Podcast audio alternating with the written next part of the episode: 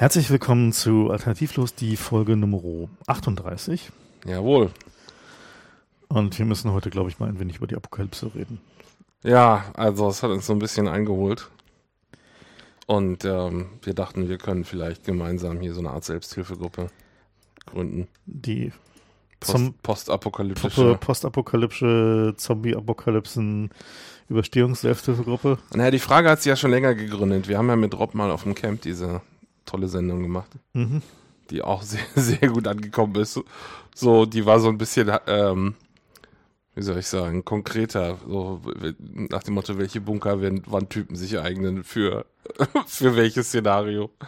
Und schon damals hat sich ja eigentlich die Frage gestellt, ab wann wir denn jetzt eigentlich ausrufen, dass die Apokalypse da ist. Und ich denke, jetzt nach Trump ist ein guter Moment. Ich glaube, es ist noch zu früh. Ja, Ja, also, weil, also ich will jetzt nicht sagen, dass irgendwie Trump möglicherweise weniger schlecht wird, als wir es alle erwarten.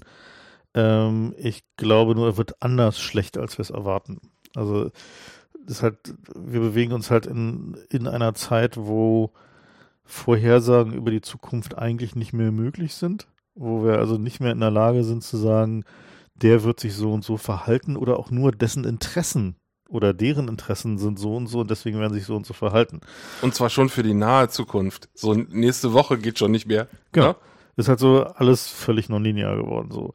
Und das, das ist halt eine Sache, die ähm, relativ verwirrend ist, weil natürlich ist es einfach jetzt halt zu sagen, so, okay, Amerika wird im Faschismus versinken, offener Rassismus wird irgendwie die Vereinigten Staaten regieren, die werden ihren, ihre Mauer bauen und so weiter. Also quasi den, das gesamte Trump-Programm ähm, wortwörtlich zu nehmen und nach vorne zu extrapolieren, ist natürlich eine Möglichkeit, sich auf die Zukunft vorzubereiten. Die hat den großen Vorteil, dass man, wenn man das annimmt, natürlich irgendwie auf das Allerschlimmste vorbereitet ist mental. Also es ist halt dann so, also es ist halt so die, sag mal so der, der apokalyptische Aufschrei auf der liberalen Linken über dieses Wahlergebnis hat natürlich den Vorteil, dass, wenn es jetzt nicht ganz so schlimm kommt, dann äh, können sie sich sogar fast noch ein bisschen freuen. Äh, hingegen machen sich halt keine Illusionen darüber, was halt passiert, wie es halt auch kommen kann.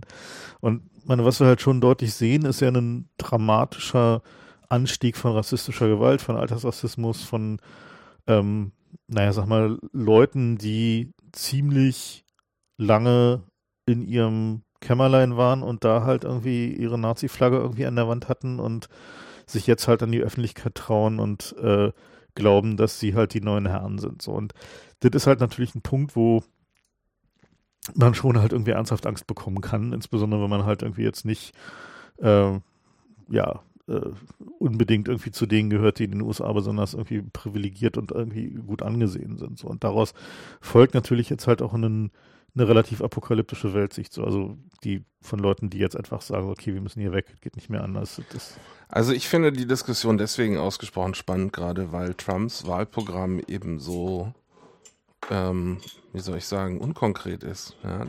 Der hat sich im Grunde zu jedem Thema in alle Richtungen irgendwann mal geäußert. Das heißt, Voraussagen, die jetzt die Apokalypse äh, annehmen, die picken sich halt da die Aussagen raus, die auf eine Apokalypse hindeuten. Aber es gibt eben auch jeweils in die andere Richtung Aussagen von Trump. Das macht es so ein bisschen schwierig. Ist wie so ein Wackelpudding, den du an die Wand nageln willst. Da kannst du immer, wenn du irgendwie glaubst, du hast einen Punkt erwischt, dann twittert der schon wieder das Gegenteil. Ja? na gut, Trump ist so ein bisschen, das ist auch ein Mechanismus, auf den wir gleich nochmal in Ruhe eingehen Mhm. werden. Aber worüber wir also eigentlich reden wollen, ist gar nicht die konkrete Ausprägung des Chaos in Sachen Trump, sondern dieser generelle Trend, dass die Welt plötzlich aussieht, als, als würden unsere Modelle nicht mehr fitten. Ja? Wir haben ja alle irgendwie ein Modell, wie die Welt funktioniert und äh, das passt nicht mehr. Und das ist teilweise, liegt das daran, dass unser Modell scheiße ist, aber teilweise ist es auch aktiv herbeigeführt. Ich muss ja sagen, ich fühle mich persönlich gut vorbereitet auf die Trump-Ebene, äh, Ära. Äh, ich bin durch deine ausführliche Lektüre von Reddit? durch oder? Rollenspiele habe ich äh, in Shadowrun und in anderer dystopischer Sci-Fi-Literatur genau gelesen, was jetzt passiert. Ja. Jetzt kommen die Trolle aus ihren, also die tatsächlich Trolle bei Shadowrun gibt es tatsächlich Trolle, ja, und, und Orks und, und Elfen und so und die Magie kehrt zurück. Aber abgesehen von dem Teil gibt es eben Vorhersagen, die durchaus jetzt alle passieren könnten, teilweise schon passiert sind. Insofern ist für mich sehr faszinierend, dass plötzlich, also ich will es mal so ausdrücken, äh, bisher fühlte sich das Leben so ein bisschen an wie eine Eisenbahn, ja. Man weiß eigentlich grob, wo es hingeht. Also man weiß nicht, wie schnell es geht, aber man ist eigentlich der, der, der offene Horizont ist nicht sehr offen, sondern es gibt halt die Richtung, in die wir fahren und plötzlich haben wir, naja, das kann man jetzt Chaos nennen, aber man kann es auch Freiheit nennen oder Gelegenheit, ja. Wir haben plötzlich, plötzlich ist, ist der, der Himmel offen und wir haben kaum noch Haltepunkte. Also ich glaube, die Analogie passt nicht so ganz. Für mich Nein, aber halt so, also also ich, es ist schon so, es, es gab halt relativ bisher ein relativ schmales Band an Möglichkeiten aber es war halt irgendwie nicht so ganz klar, ob es nach unten oder nach oben geht. Und was wir jetzt haben, ist halt irgendwie, dieses Band an Möglichkeiten verbreitert sich, aber es geht relativ klar nach unten. Es geht relativ klar nach unten, das ja. stimmt. Auf der anderen Seite kann man es auch wie ein Ökonom sehen, ja, als die gesehen haben, es geht nach unten. Also viele Jahre haben Ökonomen immer auf, auf Investment gezockt. Ja, die haben halt Aktien gekauft und wenn das Unternehmen nach oben ging, haben sie wieder verkauft. Und als klar war, Aktien gehen auch mal nach unten, auch mal viele Aktien und auch mal auf längere Sicht, dann haben sie halt angefangen, Casino zu bauen, wo man auf äh, sinkende Aktien zocken kann. Und das ist ihnen von vielen Leuten übel genommen worden, aber ich finde, das ist auch äh, ein, ein, gutes Zeichen, dass, dass man nicht einfach sagt, okay, das ist alles scheiße, ich stürze mich jetzt von der Brücke, sondern man, man kann es auch unter widrigsten Umständen noch als Gelegenheit sehen. Denn jetzt, wenn, wenn es mehr Chaos gibt, gibt es eben auch mehr Möglichkeiten ähm, bei Leuten, die bisher alles alternativlos genannt haben und einfach durchgemacht äh, haben.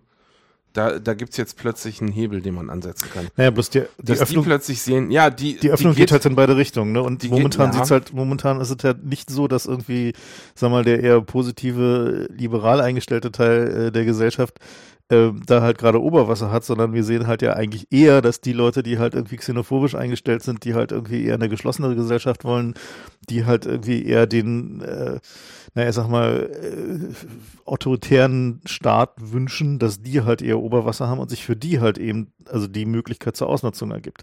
Und ich will das, das gar nicht in Abrede stellen, das stimmt. Allerdings, ähm, kann man das auch so erklären, dass die halt ihr Momentum noch hatten. Ja, wir haben vor der Wahl haben wir zwei Leute gehabt oder vor der Brexit-Abstimmung oder vor egal welchen, was man jetzt konkret nimmt als Entscheidungspunkt, haben wir ja zwei Gruppen, die gegeneinander stehen, inhaltlich. Und die eine gewinnt, und das war jetzt eben ein paar Mal die mit den negativen Aspekten. Und die haben dann nach der Wahl natürlich erstmal einen Impuls, dem sie noch der, der Trägheit folgend äh, weitermachen. Das heißt aber nicht, dass die langfristig gewinnen. Ja? Es kann auch passieren, dass die Leute, die jetzt verloren haben, sagen, okay, dann brauchen wir jetzt hier boah, müssen wir mehr, äh, mehr Krafteinwirkung, äh, müssen wir mehr, mehr Drehmoment auf die Straße bringen. Ja, das kann auch heißen, dass das die Gegenseite energisiert. Und also ob also das, das jetzt halt passiert, weiß man nicht, aber ich, ich, wo ich mich jetzt halt gegen wehren will, ist, dass man jetzt sagt, okay, wir haben nicht nur verloren, sondern wir sind jetzt alle tot. Wir sind so gut wie tot. Ja, da stimme ich auch nicht überein. Das aber, ist scheiße. Aber was du ja so ein bisschen artikulierst, ist ja quasi diese These von der notwendigen Verschärfung der Umstände als notwendige Voraussetzung dafür, dass es irgendwie besser wird. Denn ist ja eine, so eine, die halte ich auch nicht für völlig von Hand gewiesen, auch wenn ich die jetzt nicht meinte. Aber stimmt, es gibt da eine Überlappung. Mhm. Ähm, naja, aber ich meine, das hat ja schon Marx gesagt, ne? Also das ist Lenin. nicht. Leninismus. Leninismus, mhm. okay. Aber ähm, also das würde ich jetzt, ich weiß nicht, gibt es da irgendwie Argumente, die dagegen sprechen? Ja. Hat noch nicht funktioniert. funktioniert. Ja? genau. Also tatsächlich war es so, dass Ach Frank, ey, jetzt wollte ich hier gerade ein bisschen gute Laune verbreiten, schon wieder alles scheiße.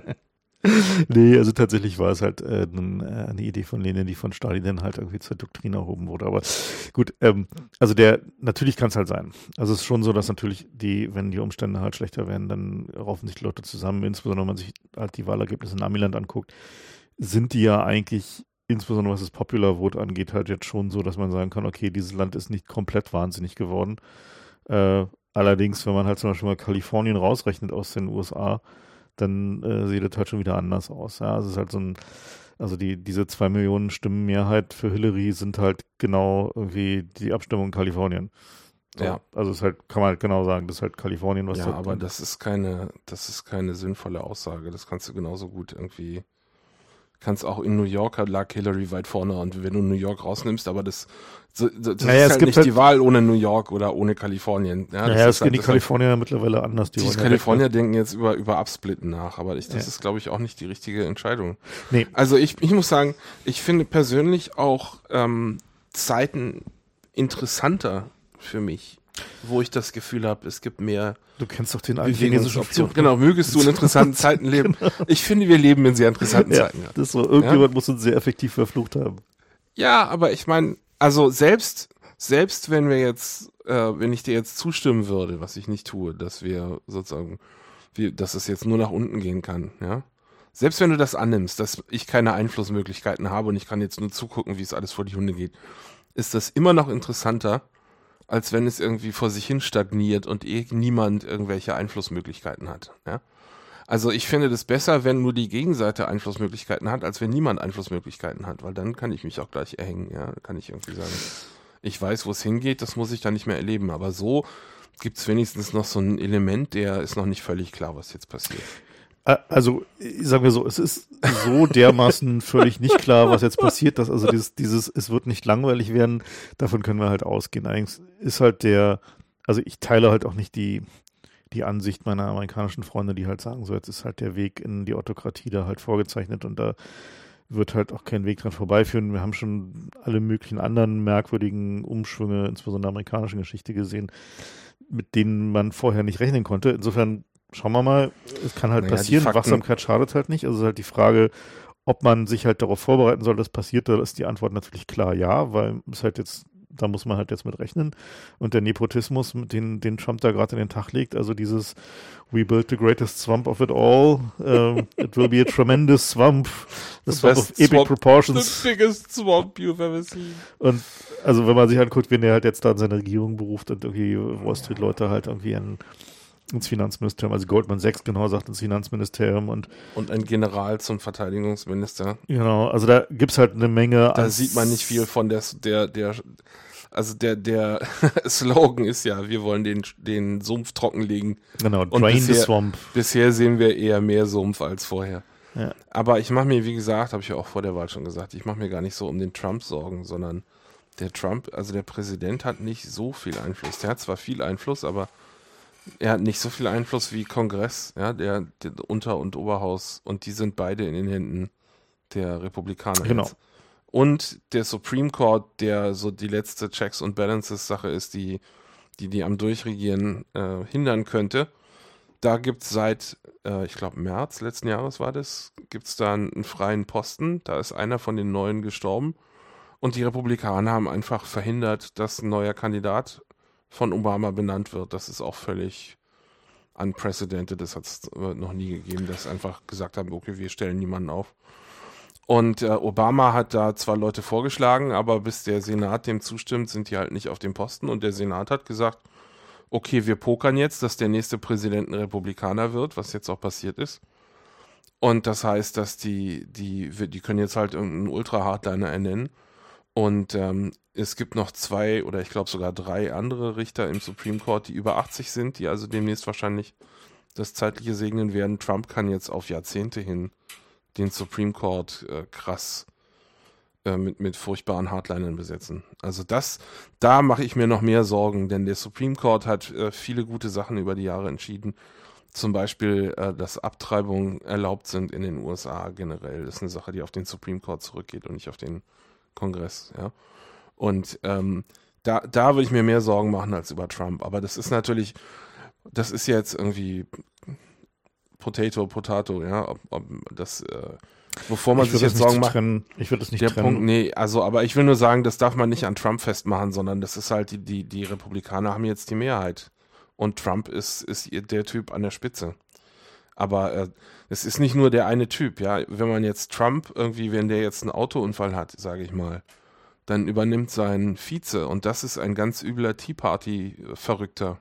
Der heißt Mike Pence und der hetzt seit Jahren gegen, gegen Schwule, gegen Homo-Ehe, gegen Abtreibung, ist so ein Pro-Life-Typ und wo, wollte irgendwie Planned Parenthood die Kohle wegnehmen. Das ist so eine äh, Vereinigungen, wo man sich als äh, so Familienberatung und die helfen auch einen Abtreibungsarzt zu finden, wenn es denn sein muss und so. Das heißt, das wird noch viel schlimmer. Trump ist zwar schlimm, aber der ist wenigstens kein Überzeugungstäter, sondern bei dem ist es noch so ein, es wirkt eher wie so ein, so ein Würfel, ja. Das, also seine Entscheidungen bisher wirken so ein bisschen so, als wenn es halt irgendwie Tageslaune ist, wie er entscheidet. Das heißt, da kann versehentlich auch mal eine in die richtige Richtung gehen, aber bei dem Pence, da kann gar nichts in die richtige Richtung gehen. Also es ist das Umfeld, was scheiße ist und Trump ist nur ein Aspekt davon.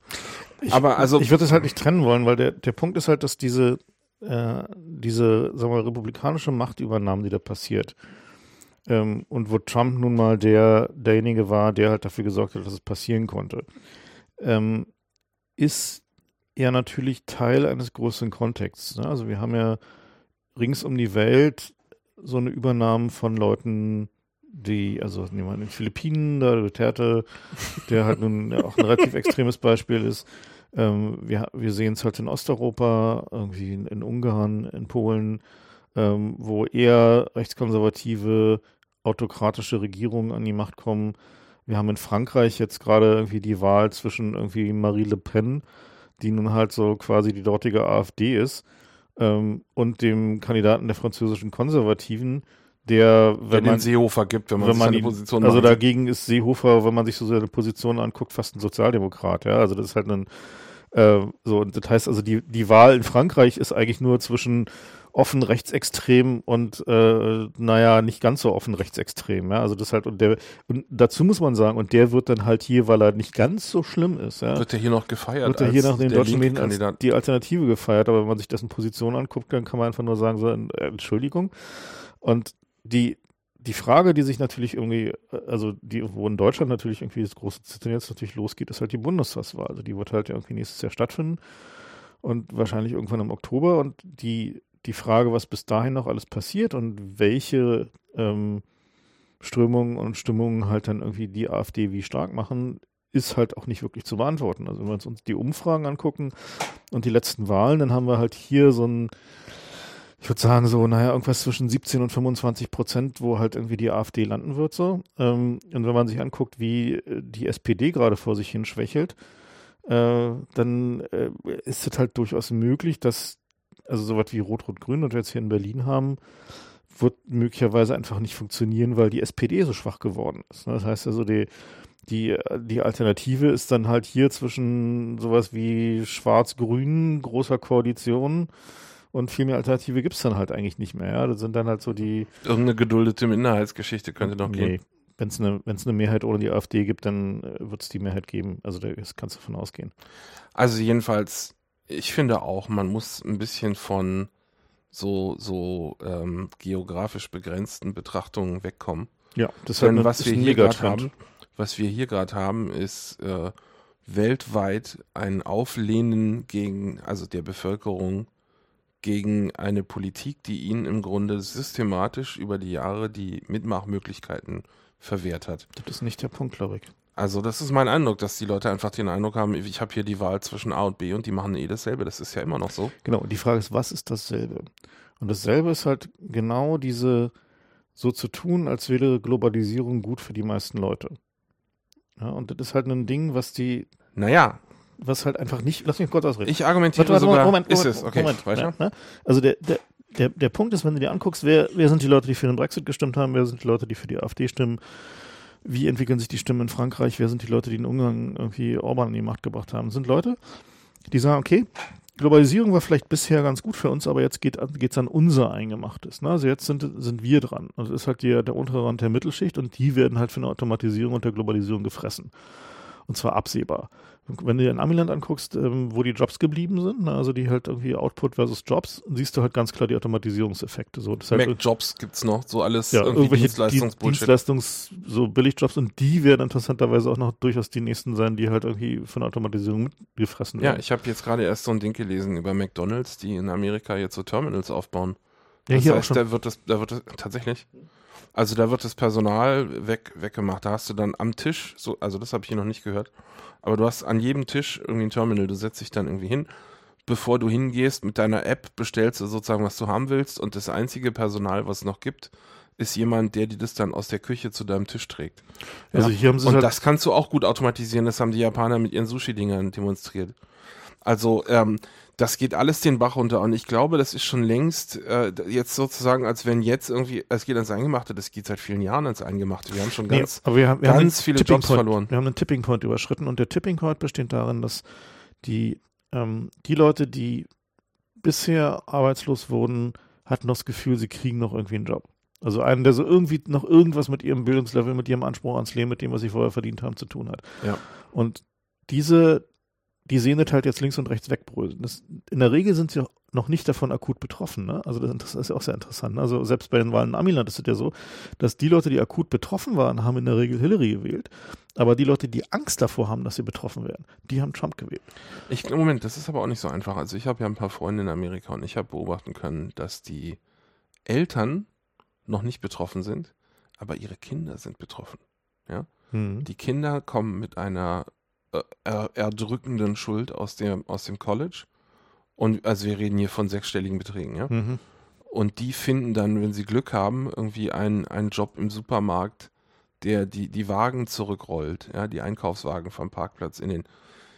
Die merken sehr wohl, wo es hingeht. Sie sind vielleicht persönlich gerade nicht betroffen und können noch den Rest der Familie durchfüttern.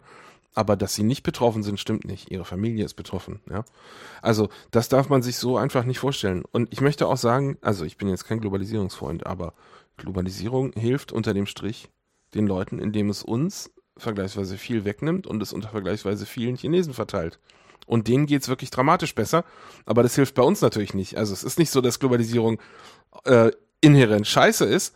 Das ist sogar eine sehr humanistische Idee eigentlich, ja. Man könnte Ja, sagen, da wenn du könnte man sagst, drüber debattieren. Nein, aber ich will, ich will mal den, den, nur so zum Erkenntnis gewinnen, will ich hier versuchen, den Punkt zu machen, dass du Globalisierungskritik als Krise des Humanismus werten kannst, weil du sagen kannst, ich bin zwar Ja. eigentlich dafür, Hm? dass war alle klar. Leute irgendwie gleich gut leben sollen, aber wenn es über, den Globali über die Globalisierung herbeigeführt wird und ich plötzlich sehe, okay, dann geht's mir aber eben massiv schlechter, dann äh, wird irgendwann so ein Punkt erreicht, ist wie mit den Flüchtlingen, ne? Die meisten Deutschen sagen bei Umfragen, eigentlich finden sie das gut, dass den Flüchtlingen geholfen wird. Aber wenn das Flüchtlingsheim dann bei ihnen vor der Tür aufgebaut wird, dann sind doch wieder alle möglichen Leute dagegen. Der Schwachpunkt an der Globalisierungsargumentation ist, dass ähm, wenn es denn so wäre, dass tatsächlich irgendwie es nur eine Gleichverteilung gäbe, dann hätte ja niemand wirklich ein Argument. Aber was ja dabei passiert, ist, dass es halt zu einer enormen Kapitalkonzentration in den Händen von sehr wenigen kommt, die an den richtigen Stellen sitzen. Ja, ja, das stimmt natürlich. Ne, und das ist halt, das ist halt der Punkt, wie viel davon kommt denn da halt an? Na, also das halt, es gibt da, also ich erinnere nur mal an den, äh, den, äh, den unsterblichen Anfang von Snow Crash. Ne, kannst du dich noch erinnern? Äh, Ich habe den nie gelesen, muss ich dir sagen. Oh, immer noch nicht, immer noch nicht. du bist eine Kulturbanause. Ja, Das solltest du mal dringend tun. Jedenfalls, das ist halt, äh, also der, der Anfang geht halt ungefähr so aus dem Kopf zitiert. Äh, nachdem die unsichtbare Hand der Globalisierung das, was da war, so um die Welt verschmiert hatte, dass es aus der Perspektive eines pakistanischen Ziegelbrenners wie Wohlstand aussah. So Sehr fängt der richtig. Roman an. So. stimmt ja auch. Ja, und Nee, also der, der, das Versprechen der Globalisierung, dass, dass es für uns Vorteile bringt, der ist natürlich Unsinn. Das bringt für irgendwie drei, vier Banker und die Aldi-Familie bringt das Ja. äh, Vorteile. Für den normalen Bürger nicht, aber das ist auch, das ist eine der Lügen, die die Politik den Leuten verkauft hat. Und ich glaube, das ist auch eine der Wurzeln für, dafür, dass die Leute jetzt halt mit ihrer Stimme irgendwelche Populisten wählen oder irgendwelche Also- Ex Extremisten, würde ich schon. Ich finde Populist finde ich ein scheiß Wort. ja, Populist ist nicht Denn das ist die Jobbeschreibung des Ich finde Politikers. Extremist nicht gut, weil Extremist, also ich habe nichts gegen tatsächlich Leute, die halt irgendwie Extreme Positionen extreme bekleiden. Positionen beteiligt, weil Ja. das schafft den, den Gedanken so.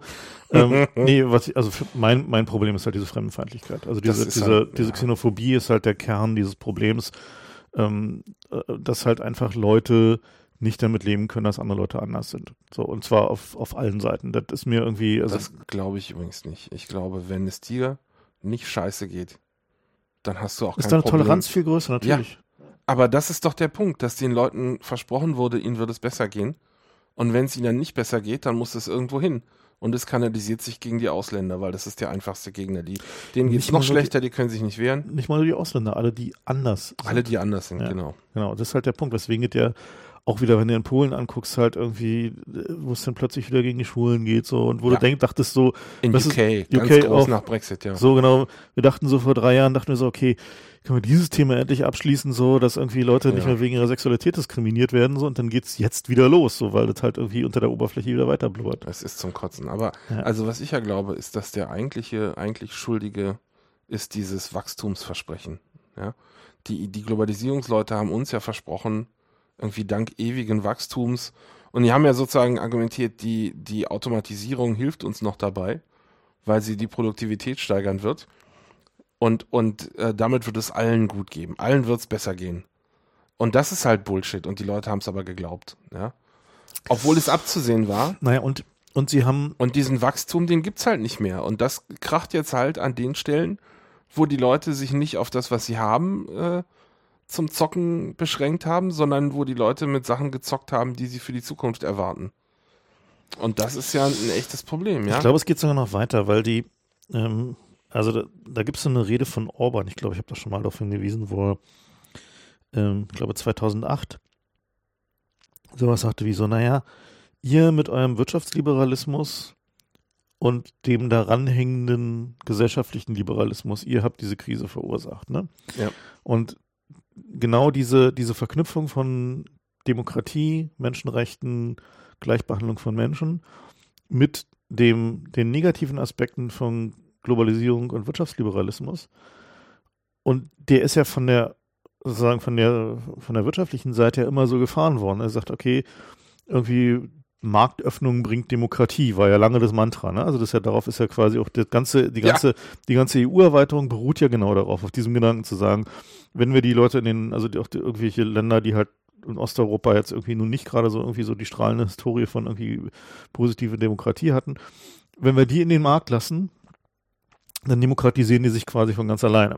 Aber das Faszinierende ist ja, das stimmt. Also ich, ich bin ja auch immer so ein bisschen negativ. Äh, Naja, also Aber das wenn- würde ich ja gerade mal bestreiten heißt der? wollen. Moment, aber es gibt diese Statistiken von dem Hans Gosling heißt der. Das Ja. ist der, also jetzt nicht auf die EU, auf die, ich will es nicht auf die EU beschränken, aber in, in China, Bangladesch, äh, ähm, Indien ist die, sind die sämtliche so Werte, die man für den, für, für die Bewertung der Gesundheit einer Gesellschaft nimmt, haben sich massiv nach oben entwickelt.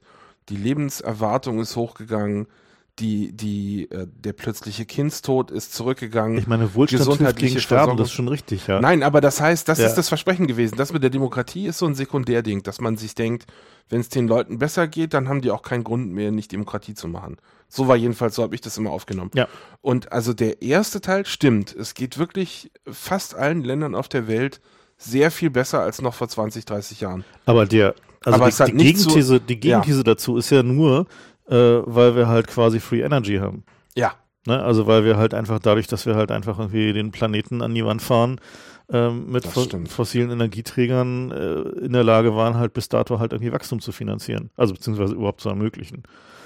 Und Gut, aber ähm, so, und warte mal, ich will ja, noch okay. ein, ein Führ Punkt weiter machen. aus. Genau. Also der, der, der eine Punkt, der mir noch wichtig ist, ist halt genau diese Verknüpfung von Demokratie und, und äh, äh, ja, sozusagen Globalisierung und Wohlstand. Ähm, was wir überall ja gerade sehen, ist halt genau das Gegenteil. Wir sehen halt das, was die Russen gemanagte Demokratie nennen, das, was die Chinesen harmonische Gesellschaft nennen. Ja, und, ähm, und wenn du dir Polen anguckst und Ungarn, dann haben die genau diese Ideen sich da weggeborgt und gesagt so, der gesunde Volkskörper braucht diese liberalen, schwulen Medien nicht. Ne? So Sachen kommen da von äh, in Polen. Ja. So diese, dieses, das ist doch sowieso die verdorbene, verkommene Elite.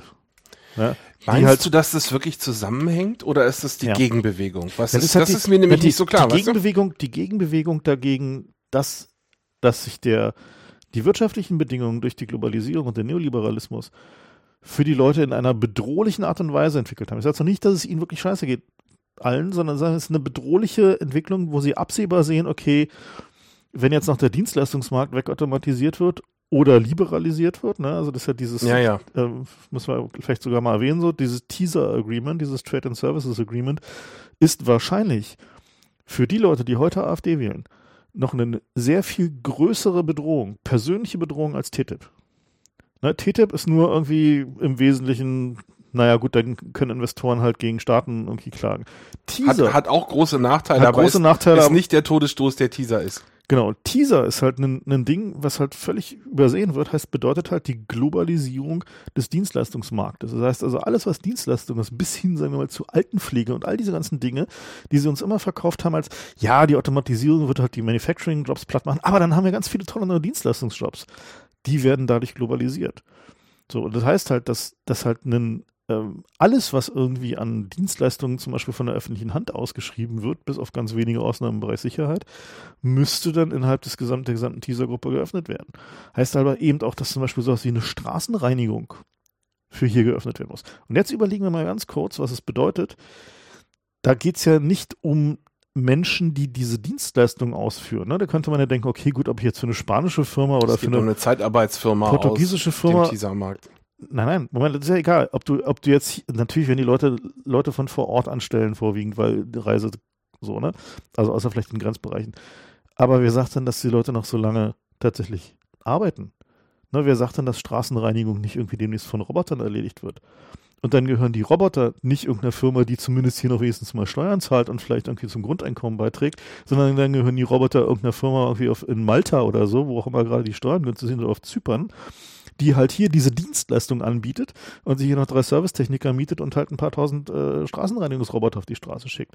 Oder Burgerflip-Roboter oder was auch immer. Das heißt, dieses Teaser-Agreement ist tatsächlich die präemptive Verhinderung von etwas, dass wir, wir uns überlegen können, okay, wenn wir Automatisierung haben und den, den Mehrwert, den die Maschinen bringen, ähm, vergesellschaften, dann könnten wir vielleicht damit leben. Aber wenn Teaser durchkommt, dann können wir das komplett vergessen dann ist, ist vollkommen klar, dass die Gewinne, die daraus gezogen werden, insbesondere halt irgendwie aus Dienstleistungsrobotik, werden nicht im Land bleiben, sondern die gehen dahin, wo es möglichst billig ist. So. Und das ist halt so ein, so ein Ding, was in der Politik gerade noch niemand so wirklich auf dem Zeiger hat, weil die halt alle irgendwie immer nur so auf die nächsten zwei, drei Jahre denken. So.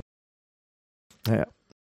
Also ich bin mir halt nicht sicher, sagen wir mal so, also eine These will ich hier mal ausrollen, ja. Ich sage mal, wir haben jetzt irgendein Land, ähm, der Wohlstand geht nach oben, aus welchem Grund auch immer.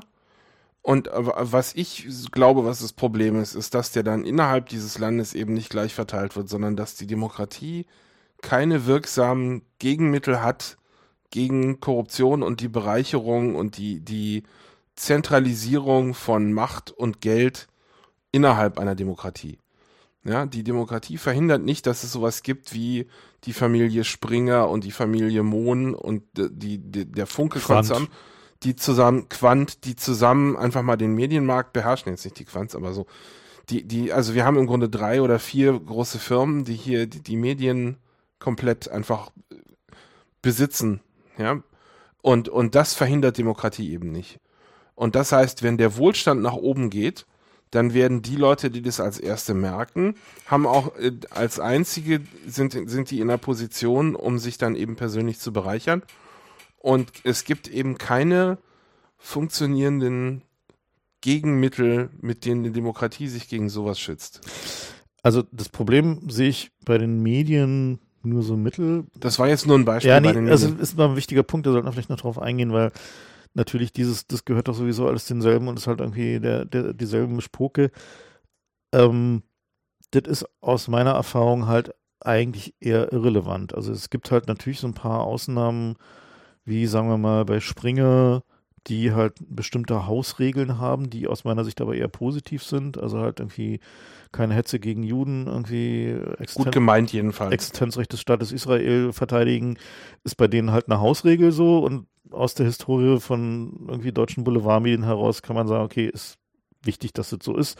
Kann man drüber streiten, ob es jetzt in jedem Fall immer gut ist, aber zumindest ist es irgendwie, gibt es da halt so einen, so einen gewissen Comment. Und ist nicht völlig autoritativ von irgendeinem Diktator verhängt worden, sondern. Genau, das ist halt so. Das, und ich meinte jetzt aber auch nicht, also okay, das habe ich scheiße formuliert. Also die Medien, die Medien sind, glaube ich, weniger das Problem. Die Macht ist wichtig, aber mir ging es eigentlich um das Geld. Ja, denn das Geld das, konzentriert sich halt bei den. Das Geld ist für die Leute auf der Straße wichtiger, als ob sie das, das Gefühl haben, viel Einfluss zu haben. Ja, das, die erste Bedrohung für, ihre, für ihr Leben ist, ob sie sich Essen leisten können. Und wir sind jetzt so weit, dass die Ungerechtigkeit der Verteilung stark genug ist, dass in westlichen Demokratien ähm, die Hälfte der Bevölkerung entweder äh, beim oder nur knapp über dem Existenzminimum vor sich hin vegetieren. Und, und das hätte so nicht kommen dürfen. Ja? Die Globalisierung hat funktioniert, aber sie hat eben nicht so funktioniert, wie es den Leuten versprochen wurde. Und die Frage ist, ob man es überhaupt noch gerade biegen kann, ja, weil rein juristisch gesehen kannst du den Leuten ja nicht irgendwie ihren, ihren Reichtum wegnehmen, den sie sich da irgendwie erschlichen haben. Und die Frage ist, ist es die Aufgabe der Demokratie, das zu machen? Das ist ja auch eine Frage, die man mal stellen kann. Wessen Aufgabe wäre es gewesen, das zu verhindern? Naja. Wie machen wir jetzt den, den also Vorwurf? Für, für mich ist halt das Problem dabei, dass der dass der Eindruck entsteht, gerade insbesondere in Amiland, aber auch in, in, osteuropäischen Gegenden, dass dieser Übergang zu autoritären Regimen, ne, also dass der durchaus von einem Teil dieser reichen Leute gewollt ist und dass das für die durchaus ein, der nächste Schritt ist, der jetzt passieren muss, um halt irgendwie eine stabile Gesellschaft im Sinne von weiter Geld verdienen äh, zu erzeugen, bis uns halt der Planet um die Ohren fliegt. Und die, also diese geistige Trennung von Demokratie und liberaler Marktwirtschaft, die jetzt gerade passiert, die ist in den Köpfen von diesen, nicht allen, aber vielen von diesen Leuten schon lange passiert. Die sagen halt, China hat bewiesen, gelenkte Gesellschaft, so, ja. gelenkte Gesellschaft, Wachstum, Kapitalismus schließt sich nicht aus. Ja, und diese, dieses Stabilität ist der sozusagen das, wonach die Leute suchen, was die Leute haben wollen, was irgendwie das politische Angebot sein muss, die Rückkehr zu einer Welt, in der es weniger Veränderung im Alltag gibt, und zwar gefühlte Veränderung im Alltag. das ist ja sozusagen das, was die Leute wollen. Die wollen, dass sich nicht so viel verändert. Na, Moment, das ist doch aber eine Reaktion darauf, dass sie am unteren Minimum sind und dass sie verhindern wollen, dass es noch schlechter wird. Wenn es allen gut ginge, hätten die Leute auch überhaupt kein Problem mit Instabilität. Ja, wenn sie genug Puffer hätten, um eventuell kurzfristige ja, haben sie aber schon lange nicht mehr. Die ja, aber das ist alle ja, auf ihre Kreditkarte. Ja, aber nee, was ich was ich argumentieren will, ist die Stabilität ist nicht das Nummer eins Kriterium, sondern es ist nur jetzt das Nummer eins Kriterium, wo die Leute alle davon ausgehen müssen, wenn es nur ein bisschen schlechter wird, muss ich hungern. Ja. ja? Aber das heißt, eigentlich hätten die Leute kein Problem mit Instabilität, wenn es ihnen besser ginge. Das ist also nicht das Hauptkriterium, sondern es ist ich glaube, eher das so eine. Das ist ein Kontinuum, weil, also ich denke, es ist schon, dass es so ist, dass Leute eine, eine höhere Toleranz, glaube ich auch belegt unter den Studien, eine höhere Toleranz für Veränderungen haben, wenn sie mehr Puff, äh, Puffer haben, um halt das abzufedern. Naja, ist ja auch klar. Aber der Puffer ist halt irgendwie von, halt weg, von der Wirtschaft auch noch weggefrossen worden. Also war ja noch mehr rausmelken, die Leute noch weiter den Kredit treiben, irgendwie dafür sorgen, dass irgendwie die Konsumgüter irgendwie angehäuft werden, obwohl sie sie eigentlich gar nicht brauchen. Und Leute halt in so einer Zinsfalle halten, ist ja tatsächlich ein, ein wirtschaftliches Ziel gewesen. Ja, das war ja, da haben ja durchaus nicht wenige Leute gemacht. Und diese, diese Trennung der Gesellschaften, solche, die halt einfach irgendwie rechtzeitig genug Geld anhäufen konnten und jetzt irgendwie davon so halt noch genug Puffer haben und dementsprechend für Globalisierung, Veränderung, mehr Liberalisierung und so weiter und so fort sind. Und denen, bei denen es halt nicht so ist. Und die halt wissen, jede Veränderung wird halt am Ende für sie scheiße sein. So. Das ist halt die Spaltung. Ne? Das heißt also, diese, diese, die Einkommensdifferenziale spalten halt eben auch zwischen, können mit Veränderungen und, und neuen Dingen klarkommen und denen, die halt nicht. Und die Angst davor, dass Veränderung nur noch zu ihren, äh, also zu ihren Ungunsten passiert, ist ja Erfahrungs, also es hat ja einen Erfahrungshintergrund. Ja. Ne? Die können auf, seit, sagen wir mal, ungefähr 2000 empirisch bestätigt. Können wir sagen, wir haben 15 Jahre, wo wir empirisch bestätigen können, dass Veränderung primär schlecht war. Zumindest was, gefühlt. Zumindest was, gefühlt, ne? Was dieser These so ein bisschen entgegenspricht, ist jetzt, dass wir, also eigentlich nach der These ausgehend, hätten wir jetzt mehr Stabilität brauchen müssen. Das heißt, wir hätten so ein System haben müssen wie in Russland, wo der Kreml für irgendwie Politik der ruhigen Hand und wir machen schon, dass alles gut wird. Stattdessen haben wir jetzt aber Brexit und Trump gekriegt, das genau nicht die stabilen äh, Auswahlen waren. Das ist aber obwohl, das, was sie versprochen haben. Obwohl die in der Minderheit sind. Und das ist aber das, was sie versprochen haben. Trump hat Stabilität versprochen? Ja, wir bauen eine Mauer. Wir haben jetzt wieder amerikanische Manufacturing-Jobs. So, die ganzen Leute, die für Kriminalität und Instabilität sorgen, schmeißen wir raus. Brexit. Diese ganzen Polen und so, die da aus die uns unsere Klempnerjobs weggenommen haben. Ja? Du, die Polen haben inzwischen gar keinen so schlechten Ruf in UK Gut. mehr. Aber immer, ja, ne, also halt du, äh, der, der, die Bilder aus Calais, die haben ja. Einfluss gehabt bei Brexit. Dieser, wie ist der, der Jungle? Der Jungle, genau. Das, das hat die Leute wirklich, weil da hast du dann gesehen, irgendwelche mittellosen die Barbaren ich, vor den Toren. Ne? Genau, und ja. am besten noch, weißt du, Schwarze, die sehen dann nochmal ganz anders aus als das Selbstbild der Briten. Da wurden die Ängste geschürt, das waren nicht so die Polen.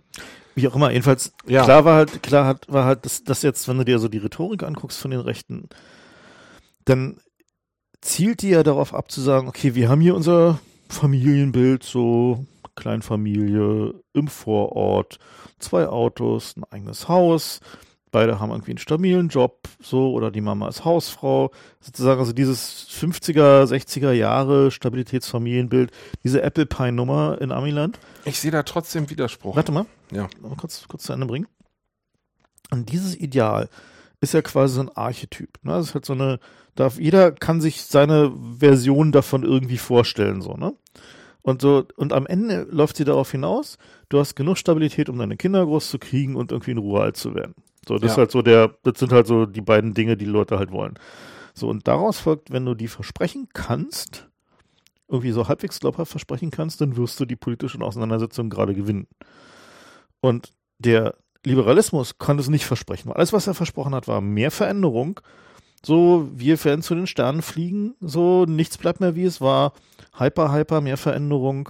So, und obendrauf natürlich noch so. Und wenn du dagegen bist, wenn du irgendwie eine andere Ansicht hast, wenn du ein anderes Lebensideal hast, bist du unmodern, bist du irgendwie Nazi, bist homophob. Du, bist du homophob, so, was die wahrscheinlich sogar sind. Rassist, ja so, klar. Ne? Und, und dann dachten die Leute, naja, weißt du, wenn irgendwie homophober, rassistischer Nazi sein halt irgendwie heißt, dass ich irgendwie meine Ruhe habe, dann bin ich halt homophober, rassistischer Nazi. Ja, also das glaube ich nicht. Was ich aber, also warte mal, ich habe glaube ich mein, meine meinen Widerspruch nicht gut formuliert. Also ich meinte, meine, meine Ausgangsbasis war, dass die Leute deswegen für Stabilität sind, weil ihr wahrgenommener Abstand, Abstand zwischen ihrer Lebensrealität und dem absoluten Minimum, was sie zum Überleben brauchen, so gering geworden ist, dass sie überhaupt keine Schwankungen mehr haben wollen. Das heißt, es ging mir nicht um versprochene Stabilität in der Zukunft, sondern um, äh, ab jetzt wird's garantiert nicht schlechter, weil wir gar nichts mehr machen. Das war so mein Eindruck. Auch von der CDU übrigens, ja der, die verspricht ja nicht, wir werden dieses tun, wir werden Steuern senken, sondern die, das versprechen sie, aber es ist allen klar, es wird nicht passieren. Das ist alles, die, die CDU wählt man, weil man glaubt, es wird zumindest nicht doll schlimmer. Ne? So, das ist die Stabilität, die ich meine. Und Trump ist jetzt aber die Art von, okay, wir müssen es jetzt einmal aufmischen. Wir werden jetzt hier anfassen, wir werden da anfassen. Und die, die einzige Erklärung, die ich finde, ist, äh, entweder Trump, äh, die Leute sind so verzweifelt, dass sie sagen, ich bin jetzt unter die Linie gerutscht, von der ich glaube, dass es mein Minimum ist. Und jetzt ist auch egal, jetzt will ich hier den Hammer ins System. Ich will das System brennen sehen. Ich will das System brennen sehen. Das ist die eine These. Mhm. Und die andere ist, dass Trump einfach Außenseiter genug ist, dass er der Einzige ist, dem man das noch glaubt, wenn er irgendwie sagt, ich habe zumindest den Plan, das besser zu machen. Über 40 Prozent der Amerikaner haben nicht genügend Reserven, finanzielle Reserven, um mit irgendeinem Notfall, der sie mehr als 400 Dollar kostet, umzugehen. Ja. ja. Und das halt, zeigt halt, wie dünn da die Decke halt geworden ist. Und die, ähm, die Leute, die Trump gewählt haben, waren halt zum Teil die und zum Teil die, die kurz darüber sind. Die noch vielleicht noch irgendwie 5000 Dollar Kreditkartenreserve haben, die noch irgendwie noch gerade so klarkommen mit irgendwie, wenn irgendwas schief geht, dann kommen wir noch irgendwie so einigermaßen hin, aber die sich genau ausrechnen können, dass sie halt die Nächsten sind. Naja, aber das ist ja ein Widerspruch. Du hast ja vorhin gemeint, sozusagen, die, die Leute, die, die, äh, die Armen haben Hillary gewählt, die jetzt betroffen sind. Ja, das ist eins und drüber. Die, aber, also, kannst du dich, achso, kannst du dich warte mal, du meinst es aber auch, auch im Grunde ja, schon die, die, am die gerade in den Abgrund runter gucken können. Und kannst die du dich, vor ihnen sehen. Kannst du dich noch erinnern, irgendwie an, an deinen Geschichtsunterricht? Ich weiß nicht, wie der im Westen war. Im Osten gab es diese Geschichte so, wie sind die Nazis an die Macht gekommen? War, indem sie die verängstigten Kleinbürger benutzt haben. Ja. Ne, das war so der, so und wir dachten immer so, ja, verängstigte Kleinbürger, naja, hm, ja, so, was sind denn jetzt verängstigte Kleinbürger? Irgendwie kann man sich ja nicht so richtig vorstellen. Das ist das, was wir jetzt, jetzt gerade live in ja? Farbe sehen. Ja. Das ist genau das, was wir gerade sehen.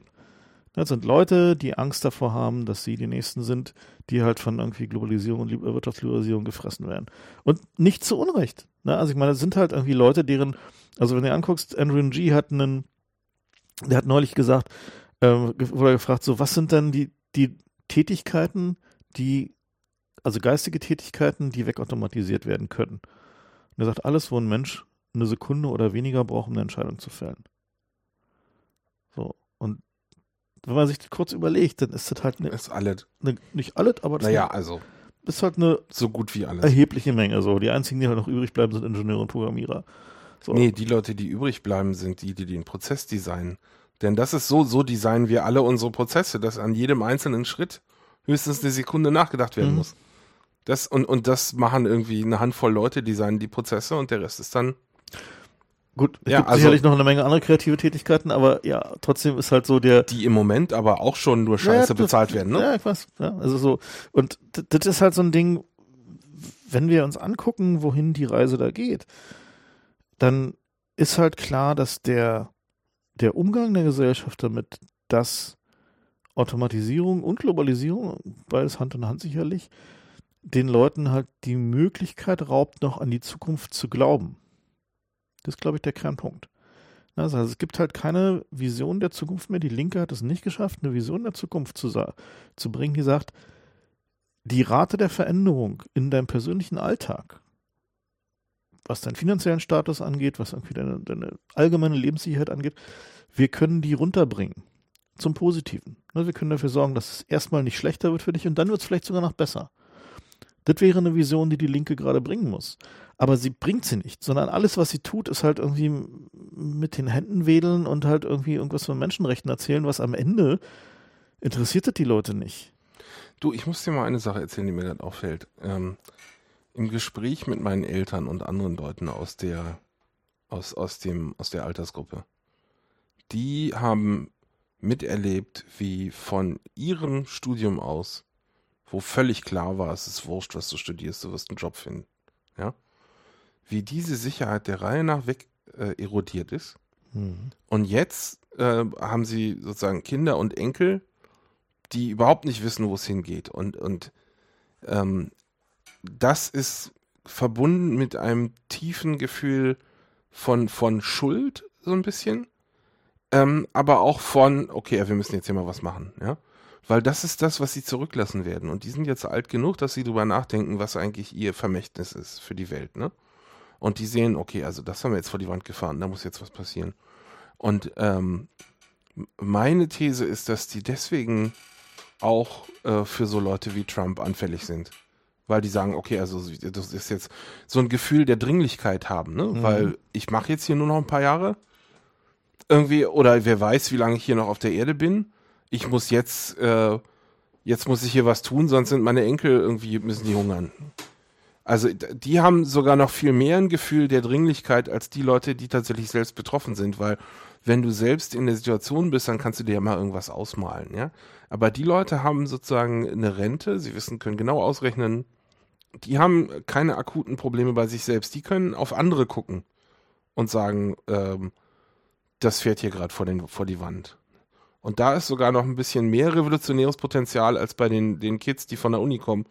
Weil die, das ist auch eine Sache, die mich zutiefst mitnimmt, ehrlich gesagt, wenn ich sehe, wie die Leute von der Uni kommen und auch in der Uni äh, schon sich gar nicht irgendwie politisch engagieren, weil sie denken, das landet alles auf Facebook, das wird dann im Bewerbungsgespräch gegen mich verwendet. Sondern nur auf so einer ähm, risikoarmen Ebene, wo irgendwie keiner dagegen sein kann, wird, engagiert man sich noch politisch so für irgendwie Schwulenrechte und so Sachen, wo keiner was gegen sagen wird. Aber Na, kontro- jetzt mittlerweile schon. Ja, also, Ja, aber worauf du die weißt, was ich sagen ja, will, ne? Nee, nee, das ist ein wichtiger Punkt. Wo, also das ist ja genau das, das, was ich so meine mit, die suchen sich halt dann ähm, politische Zwecke, wo sie ein Gefühl von Selbstwirksamkeit haben, also wo sie Oder unpolitisch. Also wir haben mal vor einer Weile darüber geredet, dass Veganertum auch so ein bisschen Genau.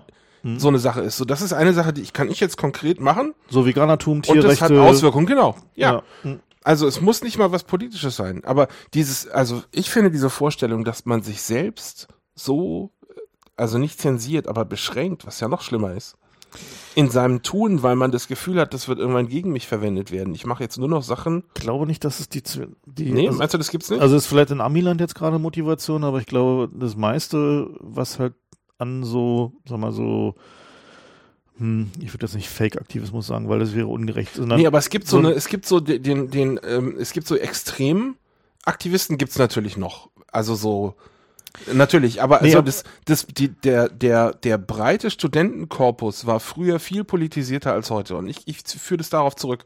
Also es gibt immer noch Leute natürlich, die sozusagen Vollzeitaktivismus machen. Ich glaube, dass eher das Problem ist, dass sie ein Gefühl von Unwirksamkeit haben. Also, dass halt, wenn du halt irgendwie jetzt anfängst, deinen dein Lebensstil umzustellen, zu sagen, ich War das früher nicht genauso? Nee. Die 68er, die, Die haben da irgendwie rumdemonstriert und dann ist der, Ja, ist ihnen ihr da gab's- Studentenführer erschossen Na, aber worden. da gab es übrigens tatsächlich genau denselben Effekt, nämlich diesen sogenannten Rückzug ins Private. Den, den Effekt gab es damals Mhm. genau so. Dass die Leute dann halt angefangen haben, da so ein Mental Health Gardening zu machen und zu sagen, so irgendwie, wenn, wenn ich mich halt irgendwie äh, verbessere und irgendwie äh, mein, mein, Diese Selbsthilfebewegung. mein Leben, mein Körper, meine Positives meine, Denken. Genau, gewaltfreie Kommunikation, so, die, das ist ja ein Rerun, was wir da gerade haben. ne? Mhm. Also diese, diese ganze, auch diese ganze Safe Space-Geschichte und so, das gab's ja alles schon mal in den 70ern. Das ist ja genau, also das ist nur nochmal wieder aufgekocht und mit anderen Farben so. Und die, mh, und diese, dieses Rückziehen, Zurückziehen auf, ähm, ja, wenn wir unsere interpersonelle Kommunikation halt irgendwie von Gewalt befreien, was dann halt irgendwie zu dieser PC-Geschichte wurde und so. Ne? Also diese, dieses ganze Ding ist ja nicht neu. Und was damals ja passiert ist, ist, dass dann die Leute, die, die halt noch was tun wollten, die sind ja dann in die neoliberale Bewegung gegangen. Das sind ja die Leute, die dann tatsächlich angefangen haben, Firmen zu bauen, die halt irgendwie Silicon Valley hoch groß gebracht haben, die halt Oder, oder in die RAF. das war halt die andere Option, aber das waren halt ein paar wenige.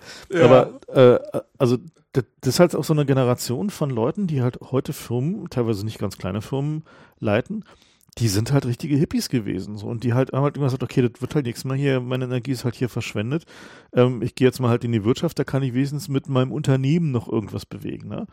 Das ist, ja durchaus eine, so eine ganze Generation von Leuten, die da so sind jetzt so, die halt dann irgendwann, als sie irgendwie äh, so in den 70ern halt irgendwie gemerkt haben, so, okay, das wird hier alles nichts mehr, dann haben die halt Anwalt studiert und haben halt irgendwie Unternehmen gegründet oder angefangen, so Zeug zu machen.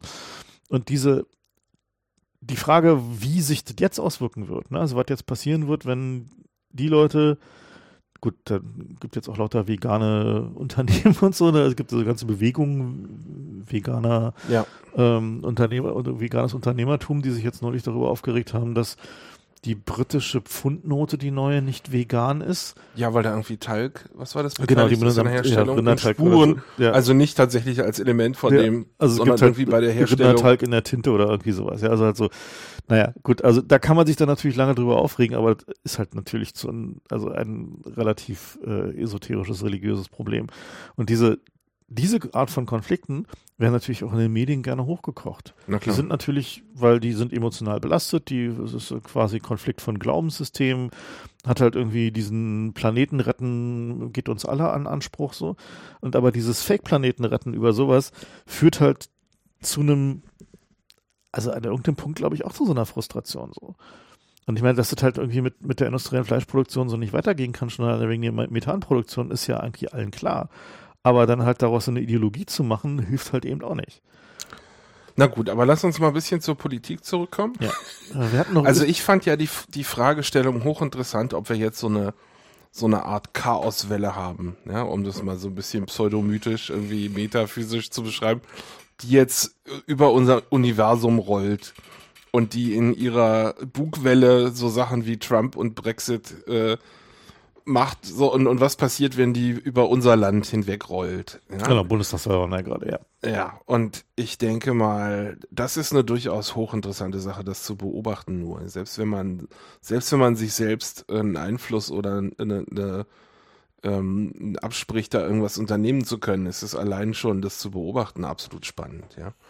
Und ich, ich gucke ja gerade so ein bisschen nach Österreich, weil ja, da scheint sich ja gerade dieses Brexit und Trump-Ding zu wiederholen, ja, dass die Leute alle so, nee, die, die, der kann es aber nicht werden. So, ne? Das war bei Brexit völlig klar, das kann auf keinen Fall, die Leute können nicht. Das ist dieser wird Hofer, oder wer ist der? Genau, irgendwie von der FPÖ. Ich glaube, Hofer hieß der. Aber jedenfalls, es gibt einen Kandidaten, wo sozusagen der Mainstream der Meinung ist, na ja, klar wird das der, weil der andere ist undiskutabel.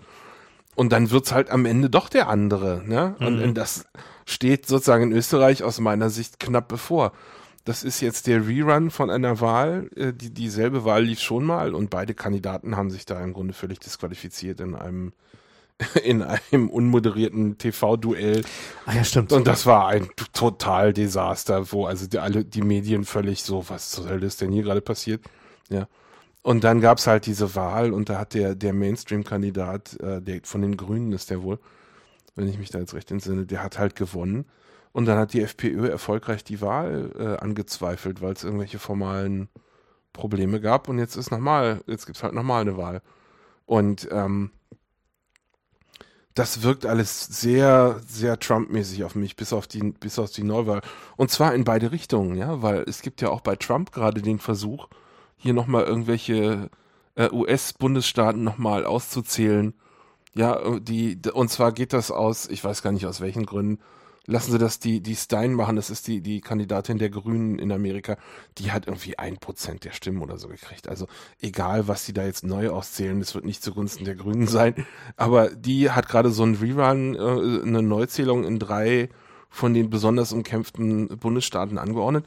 Und also ich kenne mich da mit dem Wahlrecht nicht genug aus, ob es da jetzt eine Neuwahl geben kann. Ich glaube nicht, aber ich sehe da so gewisse Parallelen, ja. Naja, also was da passiert, ist ja ein bisschen komplexer. Also in, diesen Staaten gibt es ja durchaus Grund, mal nachzuzählen. Und ähm, der Grund besteht darin, dass ähm, es halt eine Auffälligkeit gibt, dass in Staaten, wo, also in, nein, in Counties, wo bestimmte Wahlcomputer eingesetzt werden, ähm, lag Trump ungewöhnlich weit vorne. So, dann gibt es das Gegenargument, dass es natürlich auch Counties sind, die halt irgendwie eine entsprechende Demografie aufweisen, die Trump halt begünstigt, aber das ist halt irgendwie sozusagen eher ein schwaches Gegenargument. So, und ähm, was die Stein da, glaube ich, gerade tut, ist ähm, nochmal versuchen, das Argument, dass allein dadurch, dass sie angetreten ist, sie möglicherweise Hillary die Wahl gekostet hat, was sich für diese Staaten durchaus also könnte sein, ja. Kann man machen, ja. Also ist jetzt nicht klar, dass irgendwie alle Wähler, die halt die da Grüne gewählt hätten, halt im Zweifel Hillary gewählt hätten. Wahrscheinlich wäre das nicht der Fall gewesen, aber sag mal, der Margin, mit dem Hillary verloren hat in diesen Staaten nach der jetzigen Auszählung, ist kleiner als die Anzahl der Stimmen, die Joe Stein da bekommen hat. So, also, also wir reden hier von in drei Bundesländern zusammen irgendwie 80.000 Stimmen. Ungefähr. Nee, 100, 150.000. Also jedenfalls, also es gibt noch, das ist ein größerer Rahmen, aber so also, die drei, die drei unteren mit den kleinsten, da sind die Abstände sowas wie 10.000, 20.000 und 40.000 mhm. und plus irgendwie noch ein paar zerquetsche und zusammen kommen die irgendwie auf 80.000. Also das ist jetzt nicht viel, das muss man schon sagen. Genau. So auf der anderen Seite gibt es eben auch Wahlkreise in den USA, wo nur so 100 Leute wohnen. Ja, und das ja. der Beziehung ist halt schon viel. Und es gab eben von beiden Seiten während der Wahl schon Vorwürfe der Wahlmanipulation, die ich auch durchaus glaube, dass die gerechtfertigt sind. Auch sogar von beiden Seiten übrigens. Insofern, also ich finde es ja ganz gut, dass sie da anfangen nachzuzählen, weil ähm, also zum einen wird es dieses Wahlcomputerproblem möglicherweise endgültig beenden, weil in einigen von diesen Countys gibt es, glaube ich, sogenannte DAE-Systeme. Also das heißt Maschinen. Die haben noch nicht mal einen Paper Trail, ne? Genau, also die halt einfach nur in den Speicher schreiben, wo also die Neuauszündung besteht, noch auf den Knopf zu drücken, der den Bon nochmal neu ausdruckt. Ähm, und die halt nochmal zu auditen, also halt irgendwie dann mal in die, in die Kisten reinzugucken und zu schauen, ob da wirklich die Firmware drin ist, die drin sein sollte und so weiter. Und ob die Touchscreen-Alignments hinhauen und so. Erzähl doch auch nochmal von vor der so Wahl. Schlecht. Es gab da nämlich noch so ein paar Geschichten von den Wahlcomputerforschern in den USA. Naja, das die war halt einfach auch nichts publizieren wollten, weil sie Angst hatten, dann irgendwie als Trump-Anhänger ja, gesehen war, zu werden und so. Das war halt tatsächlich ganz schön übel, weil die ähm, in also die Kritik an den Wahlcomputern in den USA ist ja schon sehr lange sehr umfangreich und die sind ja auch wissenschaftlich ganz gut belegt. Es gibt immer wieder eine Menge Vorfälle, wo Wahlcomputer kaputt sind, wo die Touchscreens so kalibriert sind, dass eine Stimme von einem Kandidaten zum anderen wandert, äh, verkackte Software-Updates, jede Menge von so Problemen, wo man irgendwie hier schon lange sagen würde, so, äh, nee, also lassen wir mal, irgendwie, wo sind, die, wo unsere Zettel, wo sind unsere Bleistifte? Und diese Probleme hörten in dem Augenblick auf, in der, von der akademischen Community berichtet zu werden, wo Trump dieses, die Wahl ist gegen mich gerickt. Also wir, ja. so, in dem Augenblick, wo Trump sagte halt so hier. So, nee, dem helfe ich aber nicht mit meiner Forschung. Dem so, die, die Wahl ist halt, äh, ja, wird, da wird halt betrogen werden und es wird gegen mich betrogen werden. In dem Augenblick Trump mit dieser Story um die Ecke kam, hatten diese ganzen Forscher, die ja halt auch alle eher etwas liberaler und ein bisschen linker und irgendwie jetzt irgendwie keine Lust hatten, sich da irgendwie mit diesen Breitbart-Nazis irgendwie gemein zu machen, ähm, die hatten dann halt so ein bisschen harte Hemmungen halt zu publizieren und zu sagen so, okay, hier sind diese Probleme und jene Probleme und solche Probleme. Und daraus resultierte dann natürlich aber auch so ein gewisses Vakuum an irgendwie Wissen darüber, was da halt eigentlich alles an Problemen gerade existiert. Und die, das hat sich jetzt halt ein bisschen geändert, nachdem Alex Halderman äh, auf diese statistischen Anomalien hingewiesen hat in diesen, diesen Swing States. Das war halt der Anfang von dieser Auszählungsgeschichte, dass also ähm, Alex ist halt so, sozusagen so mit der renommierteste Forscher, was Wahlcomputer angeht in den USA. Der hat auch schon die Wahl Wahlsysteme in, Estland kaputt gemacht, also das äh, digitale Wahlsystem. Also der hat einen, eine lange, lange Liste von, von Charten von Leichen, Wahlsystemen und wie auf seinem Keyboard so, ja. Also ist halt, der kann sich da immer wieder Kabels Keyboard schnitzen. Ähm, und also wenn der sagt, irgendwie, wir müssen da mal einen Audit machen, dann äh, gehst du halt hin und machst einen Audit. So, das ist halt irgendwie nicht optional. Und ähm, der hat halt gesagt, so, okay, da gibt es diese statistischen Anomalien, lass uns doch mal irgendwie eine Auszählung machen. Und war dann halt relativ, dauerte relativ lange interessanterweise. Da nannte Nate Silver, so einer von diesen Statistikhelden, ähm, der da halt auch relativ viel Wahlumfragen macht, der meinte, nee, kann ja eigentlich nicht sein. Und der meinte dann aber auch, nachdem Trump dann sagte, ja, nee, also Neuostsien geht ja überhaupt nicht und ist ja undemokratisch und sind ja schlechte Verlierer und irgendwie, wenn, dann müssen wir auch mal über Kalifornien reden und so, also halt da so völlige Nebelkerzen warf, meinte dann Netzel war, okay, na gut, wenn der so, so antwortet, dann müssen wir nochmal neu auszählen. Also ich habe ich hab inzwischen hat mir einer erklärt, was da genau, was Trump für ein Problem mit der Neuauszählung hat. Und zwar ist es so, wenn jetzt Neuauszählungen im Raum stehen, dann dauern die ja ein bisschen. Und es ist eben abzusehen, dass dann zum Zeitpunkt der Wahl durch das, also die eigentliche Wahl ähm, des Präsidenten findet durch das Electoral College statt, wo die Wahlmänner abstimmen.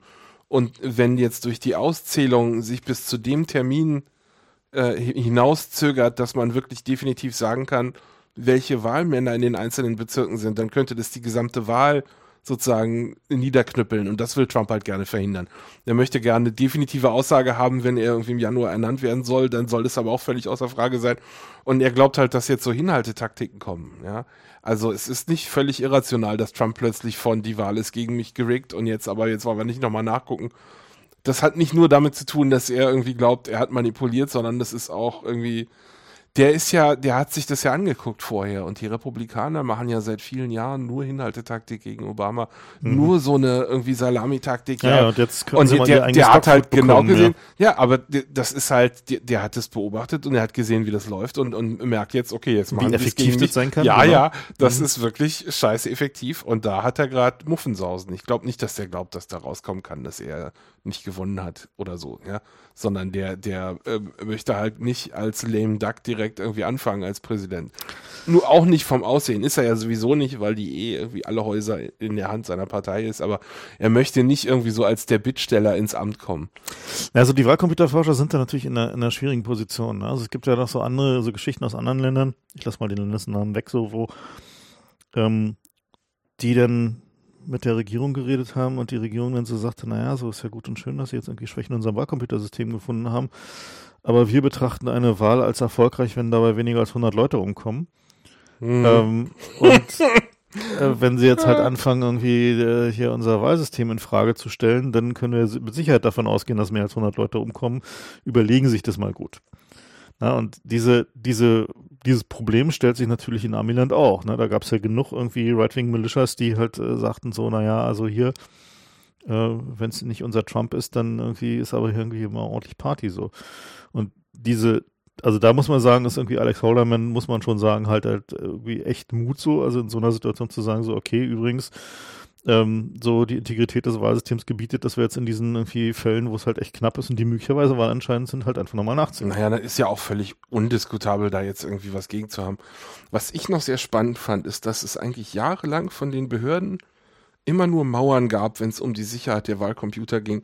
Aber als dann diese Russen, die Russen hacken uns die Wahlrhetorik äh, an Fahrt gewann in den USA, da gab es dann auch in letzter Minute plötzlich äh, tatsächlich von staatlicher Stelle irgendwie Anläufe, um nochmal eben schnell die Wahlcomputer zu auditieren. Hattest du da nicht noch irgendwelche Geschichten erzählt, dass sie dann plötzlich auch noch anfingen, irgendwie so, die, die CIA hat ihr Red Team losgeschickt und so Geschichten hieß es. Also ob das jetzt. Haben, na nicht die CIA, aber die haben, die haben ähm, in großem Umfang halt angefangen, die, ähm, ja, die digitalen Wahlsysteme, insbesondere halt die Tabulierungssysteme halt zu auditieren, weil sie halt Muffensausen hatten, dass die Russen ihnen da rumsalbern. Und ähm, die, äh, da gibt's halt immer noch, also gerade gab's eine Geschichte, dass die führenden Obleute im Senat Intelligence Komitee haben ein Schreiben geschrieben an den Director National Intelligence und an den, den Chef vom Senat, wo sie gesagt haben, so ja, hier, wir wissen übrigens, dass irgendwie unsere Geheimdienste auf Evidence sitzen zur russischen Beeinflussung der Wahl. Ähm, und äh, wir können jetzt in diesem offenen Schreiben natürlich nicht sagen, welche Evidence wir meinen, das werden wir auf den Secret Channels kommunizieren, aber äh, wir finden, das müsse halt mal declassified werden, weil halt irgendwie wesentliche Informationen so. Ne? Und da bist du natürlich dann als irgendwie Director National Intelligence halt irgendwie in einer etwas naja, nicht so ganz äh, einfachen Situation, ne? Der DNI ist übrigens im Moment James Clapper und mhm. der hat gerade seinen Rücktritt angekündigt. Ja, aber erst zum ersten Jahr noch. Ja, aber wahrscheinlich, also. Ich denke, der würde, also an seiner Stelle würde ich jetzt auch mal spontan sagen, oh, ich bin schon so alt oh, über die Rente. Oh, mein schon so, so spät. Ist schon so spät. Ach, ich muss noch meinen Resturlaub nehmen, genau. Also die, äh, ja, also die Situation halt irgendwie dann zu sagen, okay, jetzt releasen wir mal irgendwie die Evidenz darüber, ob die Russen jetzt da rumgesalbert haben oder nicht. Ähm, die ist natürlich heikel, ne? Also weil also die Demokraten haben ja bisher immer halt diese Position vertreten zu sagen, ja gut, wir fangen jetzt mal da nicht halt an rum, rumzustressen, weil äh, Unity of the Country und so, also wir wollen auch irgendwie alle versuchen, dass das irgendwie da alles wieder schön wird. Und jetzt sind sie offensichtlich an dem Punkt, wo sie sagen so, naja, pff, ja, nee. So, und dann gut, da haben sie halt jetzt die Grüne vorgeschickt, damit es irgendwie nicht gar so krass aussieht, aber offensichtlich ist. Um diesen Partisanen-Moment da rauszuholen, ne? Genau. So, äh, beziehungsweise die andere Story, die ich höre, ist halt, dass die Demokraten auf gar keinen Fall wollten und echt pisst waren, dass Jill Stein gemacht hat, weil sie natürlich damit halt irgendwie die Interessen von einem großen Teil der demokratischen Basis vertritt, die gesagt hat, na klar, wenn wir da irgendwie nochmal was nachbohren können, dann bohren wir natürlich nach, während irgendwie das äh, mhm. Demokraten-Establishment so, nee, nee, Unity of the Country können wir doch nicht machen, so irgendwie, also dieselbe Nummer, weswegen Al Gore verloren hat. Naja, wahrscheinlich wollen sie auch nicht, dass rauskommt, wo sie die Wahlen beschissen haben, weil das äh, würde mich echt wundern, wenn das nur die Republikaner machen. Das ist natürlich eine das andere Option, ein, ne? Das ist ein Sumpf, ein großer Sumpf. Das, der größte äh, Sumpf, den wir je gehabt haben. Ja, na gut, aber wir sehen jedenfalls diese Chaoswelle äh, aus Amerika auch zurück nach Europa gehen. Die nächsten Länder, die so ein bisschen ähm, akute Destabilisierung haben, sind Frankreich. Die Präsidentschaftswahl haben wir schon angesprochen. Ähm, dann jetzt das Post-Brexit-Chaos in, in UK ist also noch deutlich übler, als wir das vorher äh, angenommen haben. Da, da werden jetzt die Gerichte angerufen, um rauszufinden, wer überhaupt äh, beim Parlament, also erstens, ob das Parlament angehört werden muss dazu oder ob das reicht, diese Befragung, ob die Regierung jetzt einfach Brexit machen darf. So, da hat jemand geklagt und der High Court hat entschieden, das Parlament muss auch nochmal zustimmen. Und dann kam die Frage, okay, ist das jetzt aber nur das Parlament in, in London oder muss, auch das schottische Parlament wollte auch nochmal extra und, und dann wäre auch Wales und Nordirland wäre auch nochmal. Und dann kommt der ganze Commonwealth? Und da wird jetzt, also das ist ja mein das würde ich mich, fände ich ja so geil, wenn irgendwie Kanada noch gefragt wird oder so. Und Australien, Neuseeland. Ja, ja, ja, ja. Und, und Indien vielleicht auch noch. also das ist ein Fass ohne Boden, was sich da gerade auftut. Und es ist durchaus äh, auch so ein bisschen unterhaltsam, wenn man sich da so ein bisschen aus der Schusslinie bringt und irgendwie sich, sich selbst gegenüber leugnen kann, dass es einen betrifft. Ja, die Briten haben ja da irgendwie noch so Institutionen, wo du denkst so, hä? Alleine dieser Supreme Court, der ist nämlich relativ neu. Der ist überhaupt erst, äh, ich glaube 2008 war die Meldung, wo der gegründet wurde. Und vorher gab es einen Mechanismus namens ähm, Royal, wie hieß das, Prerogative. Eine ganz großartige Geschichte. Es ging damals um eine Insel, die äh, den Briten gehörte und die die Amerikaner gerne als, als Flugzeugbasis haben wollten. Und ähm, die Briten haben halt gesagt, ja klar, wenn ihr das braucht, könnt ihr das haben, hier Special irgendwie Freundschaft und so weiter. Und haben die Ureinwohner von der Insel einfach entfernt. Und die, die, und die klagen seit Ewigkeiten, möchten gern zurück auf die Insel und möchten gern Entschädigung kriegen. Und das, sie haben natürlich auf jeder nur denkbaren Ebene völlig recht mit ihren Entschädigungen. Aber die Briten versuchen es halt auf irgendwelchen formalen Wegen immer wieder irgendwie jahrelang hinzuhalten und so weiter. Und, und irgendwann, irgendwann hat der High Court eben entschieden und dann gibt's aber nur noch eine höhere Instanz über dem High Court, nämlich das House of Lords, also das Oberhaus, was eigentlich nur noch so hm, früher die, haben die mal Einfluss gehabt. Die Old Farts mit den Perücken. Genau, also ja. die, diese Leute, die durften dann irgendwie in besonderen Krisenzeiten durften die solche Entscheidungen treffen und es hieß dann Royal Prerogative. Und das, das, das sah irgendwie gar nicht gut aus. Und dann haben sie gesagt, na gut, dann machen wir hier noch einen Supreme Court und der entscheidet es jetzt. Also das ist alles ein, ein, ein Riesensumpf, aus, dem's kein, aus dem keine Gewinner hervorgehen können.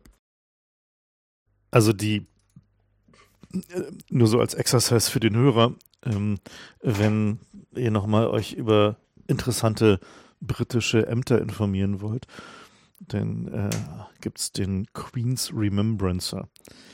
Ähm, der äh, ist äh, neulich auch zu, äh, zu gewissem Ruhm gelangt, weil er in äh, dem neuen William Gibson-Roman ähm, Peripheral äh, äh, nach der Apokalypse eine große Rolle spielte. Und ja, lest euch das mal die Wikipedia-Artikel durch, die sind wirklich ganz hervorragend. Es gibt lauter so richtig geile. Es gibt zum Beispiel einen Typen, der im Parlament äh, durch die Keller läuft und prüft, dass da keine Fässer mit, mit Schießpulver liegen. Ja, ist ja wichtig, ne? Ja, aber so, und, und, und zwar läuft er da aus Traditionsgründen mit einer Fackel rum. also es ist, ist halt Tradition, ja, so. Also, naja. Aber wir sollten da nicht zu laut lachen. Ich meine, ja. bei uns gab es ja auch diverse das stimmt. In Bayern zum Beispiel. Mhm. da gibt es ja so einige. Gut, apropos Bayern. Ähm, die Präsidentschaftswahl in Amiland hatten wir schon. Äh, Apropos Bayern, ich habe hier Fake News als nächstes. Was kommt denn jetzt? Fake News? Ja. Echt, hatten wir Fake News? Stimmt. Ach, über die OPEC wollten wir auch noch reden und über die Mediterranean Welfare Sphere. Ja, wir lass, lass, uns mal mit den Fake News weitermachen. Okay. Genau, Fake News. Fake News war ja so eine von diesen Debatten, die wir halt irgendwie schon irgendwie, äh, ja, immer mal wieder so ein bisschen hochblubbern hatten und jetzt nach den Wahlen kam die ja nochmal richtig so mit Macht, so nach dem Motto, Fake News haben Trump an die Macht gebracht. Und ähm, ich muss ja ehrlich sagen, ich finde diese Debatte völlig Hanebüchen. Also, weil, ich meine, so Medienenten gab es. Früher schon, nannte man es einfach Bildzeitung. Medienenten gab es schon immer so und die waren teilweise auch durchaus einflussreich. Und es gibt jede Menge von irgendwelchen komischen Einflussgruppen, Lobbygruppen, Fake-Experten, die halt irgendwie ihre Fake News positionieren in den Mainstream-Medien und nur weil jetzt tatsächlich Fake News auch irgendwie mal auf Facebook landet und da halt eine gewisse Eigendynamik entwickelt und ein paar hunderttausend Leute da draufklicken und möglicherweise glauben, weil sie es Demente nicht sehen, äh, finde ich irgendwie jetzt, irgendwie, also da finde ich dieses Hyperventilieren so ein bisschen unangemessen, ehrlich gesagt. Nee, das sind die Verlage. Ich halte das für eine, für eine ja. Strategie der Verlage, um gegenüber Facebook ihre Macht zu demonstrieren. Ja, weil Facebook äh, arbeitet ja aktiv daran, die Verlage wegzuoptimieren als, als Mittelmann, den keiner braucht, damit glaube, die Nachrichten. Facebook sind die Verlage mittlerweile egal. Die sehen ja die eben. Eher, und das ist jetzt nee, der Versuch. Die, die sehen, die sehen, also ich glaube, Facebook sieht die Verlage eher als Content-Lieferanten, die dafür sorgen, dass halt irgendwie mal nicht ganz so wild nur ist. Und ich glaube, dass diese, dass Facebook diese Fake News Nummer einfach passiert ist. Was wir da sehen, ist, dass den der ähm, der Algorithmus, mit denen die Bewertung passiert, wann Sachen in der Timeline angezeigt werden, welche Sachen nach oben gespült werden. Das heißt, du siehst ja nicht alles, was deine Freunde teilen auf Facebook, sondern du siehst, was Facebook denkt, das wichtig für dich ist. Und nicht nur die Sachen, die deine Freunde teilen, sondern auch was andere Leute teilen. Und dieser Algorithmus ist ihnen entglitten. Das passiert. Alles, was da, was da geschehen ist, ist nichts weiter als ein, tatsächlich ein Programmierunfall, um es mal deutlich zu sagen. Das halte ich auch nicht für richtig. Wo Facebook. Das kannst, du, das kannst du doch gar nicht messen. Du siehst ja nur, was der für dich glaubt, nicht was der für alle anderen glaubt. Ja, aber Facebook. Du kannst immer nur kleinere Messungen vornehmen. Facebook sieht doch, was er für die anderen glaubt. Aber der Nachweis ist für den Verlag oder für den Kritiker überhaupt nicht zu erbringen, dass dieser Algorithmus schiefgelaufen ist. Nee, aber tatsächlich ist er gesellschaftlich schiefgelaufen. Der aus Facebook-Sicht war Aber doch schon immer. Der Algorithmus hat aus Facebook-Sicht funktioniert. Aus, genau getan, was er tun sollte. Also er hat aus Facebook-Sicht ganz hervorragend funktioniert, hat nämlich einfach die Werbeklicks nach oben getrieben. Ja. So, Angry People Click. Und die, also wir haben ja diese Geschichte gesehen mit irgendwie den, was Moldawien oder so, wo die Leute halt irgendwie Fake News Farmen eingerichtet haben und dann sich davon neue Autos kaufen konnten. So. Ähm, aber der, der, der Kern dabei ist doch eigentlich, dass dieses nach oben spülen von hochemotionalen Nachrichten, beziehungsweise Nachrichten, die ein hohes Reclick-Potenzial bzw. Reshare-Potenzial haben, ist ja kein Zufall. Der beruht halt einfach darauf, dass Facebook mehr Werbung verkaufen will.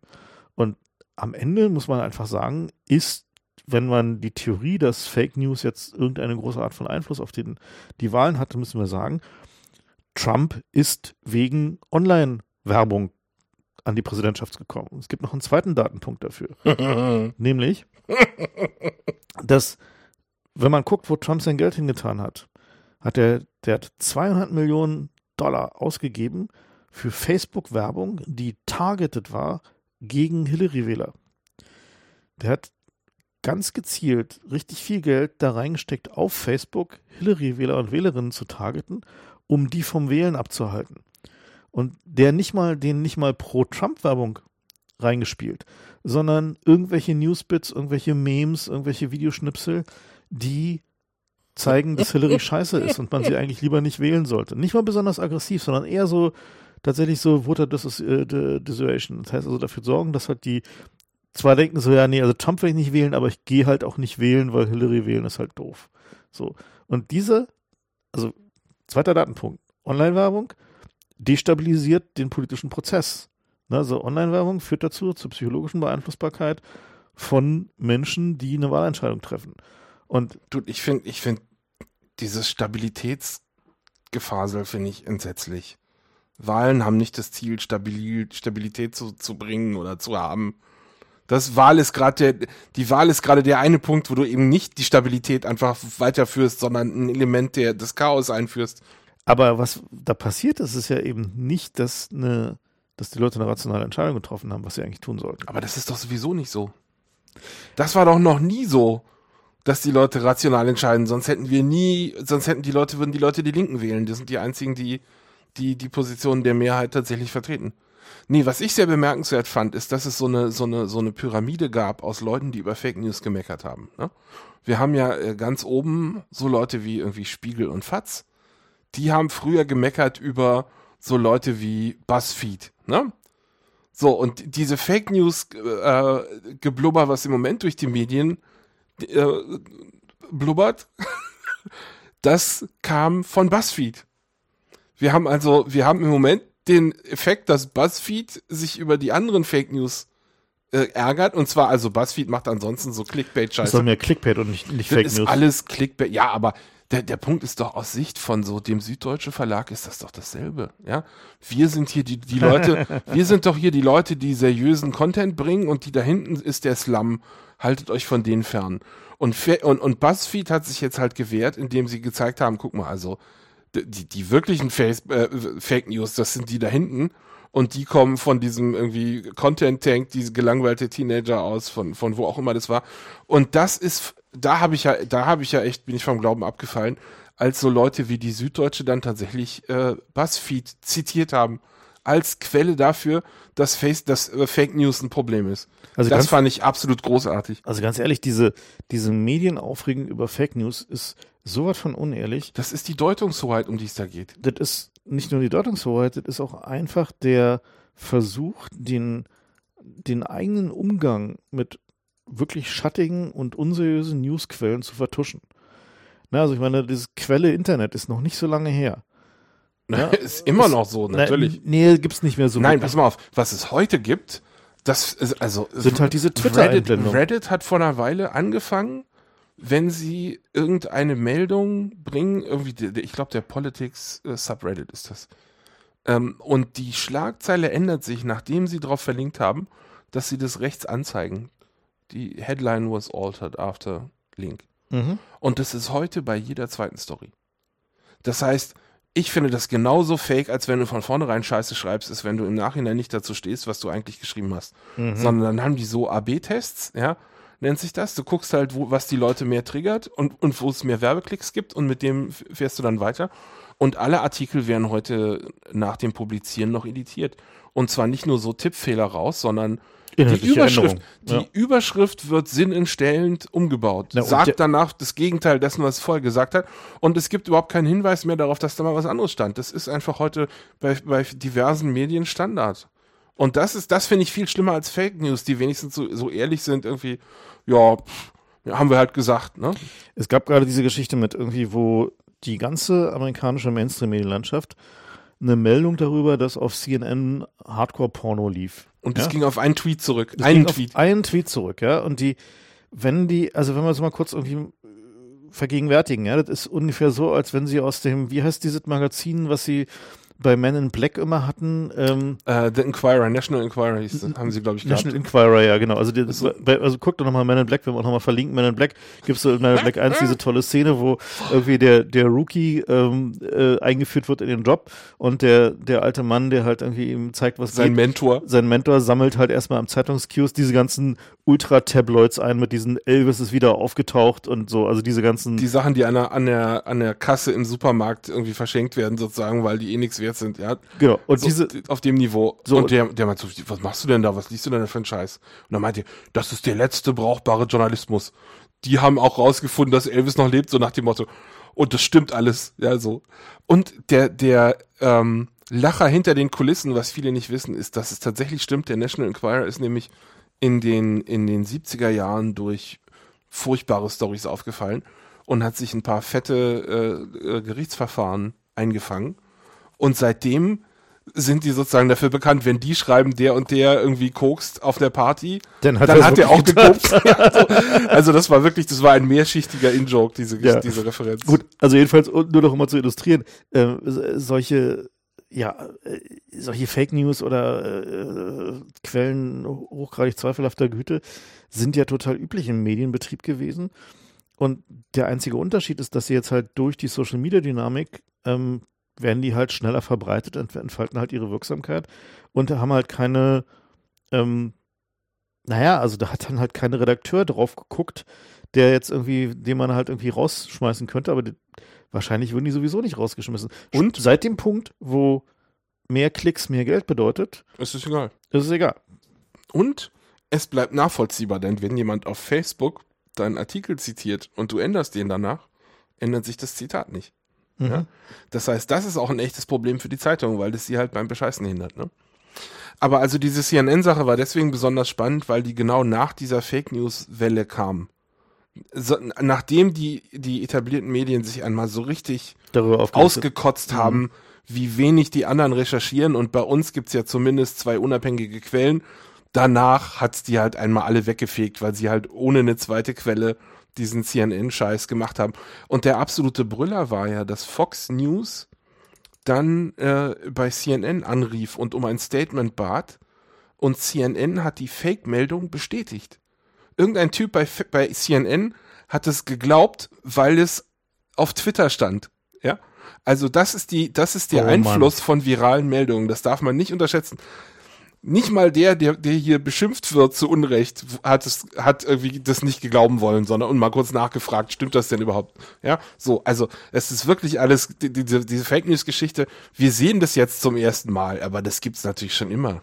Also äh, Stichwort schon immer, ähm, das gibt's halt wirklich schon so quasi wirklich immer, die, äh, wir haben so, so eine hübsche Geschichte gefunden, dass ähm, äh, dass Abraham Lincoln, ne, also einer so der, der, der Gründungsurväter der äh, amerikanischen Geschichte da, äh, dass der beinahe mal eine Wahl verloren hätte ähm, wegen Fake News.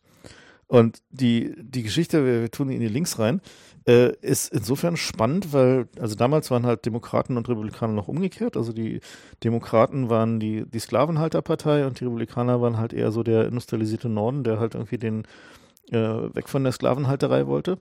Und äh, die Demokraten haben damals eine Kampagne gestartet, äh, da, die darauf hinauslief, mit irgendwie so, so ein Fake-Pamphlet, was irgendwie, also so ein Büchlein, was irgendwie gedruckt wurde und lauter News-Items in irgendwelchen Lokalzeitungen, die sagte so, ja, Abraham Lincoln äh, vertritt die Meinung, dass es irgendwie eine aus Schwarzen und Weißen gemischte neue amerikanische Superrasse geben solle.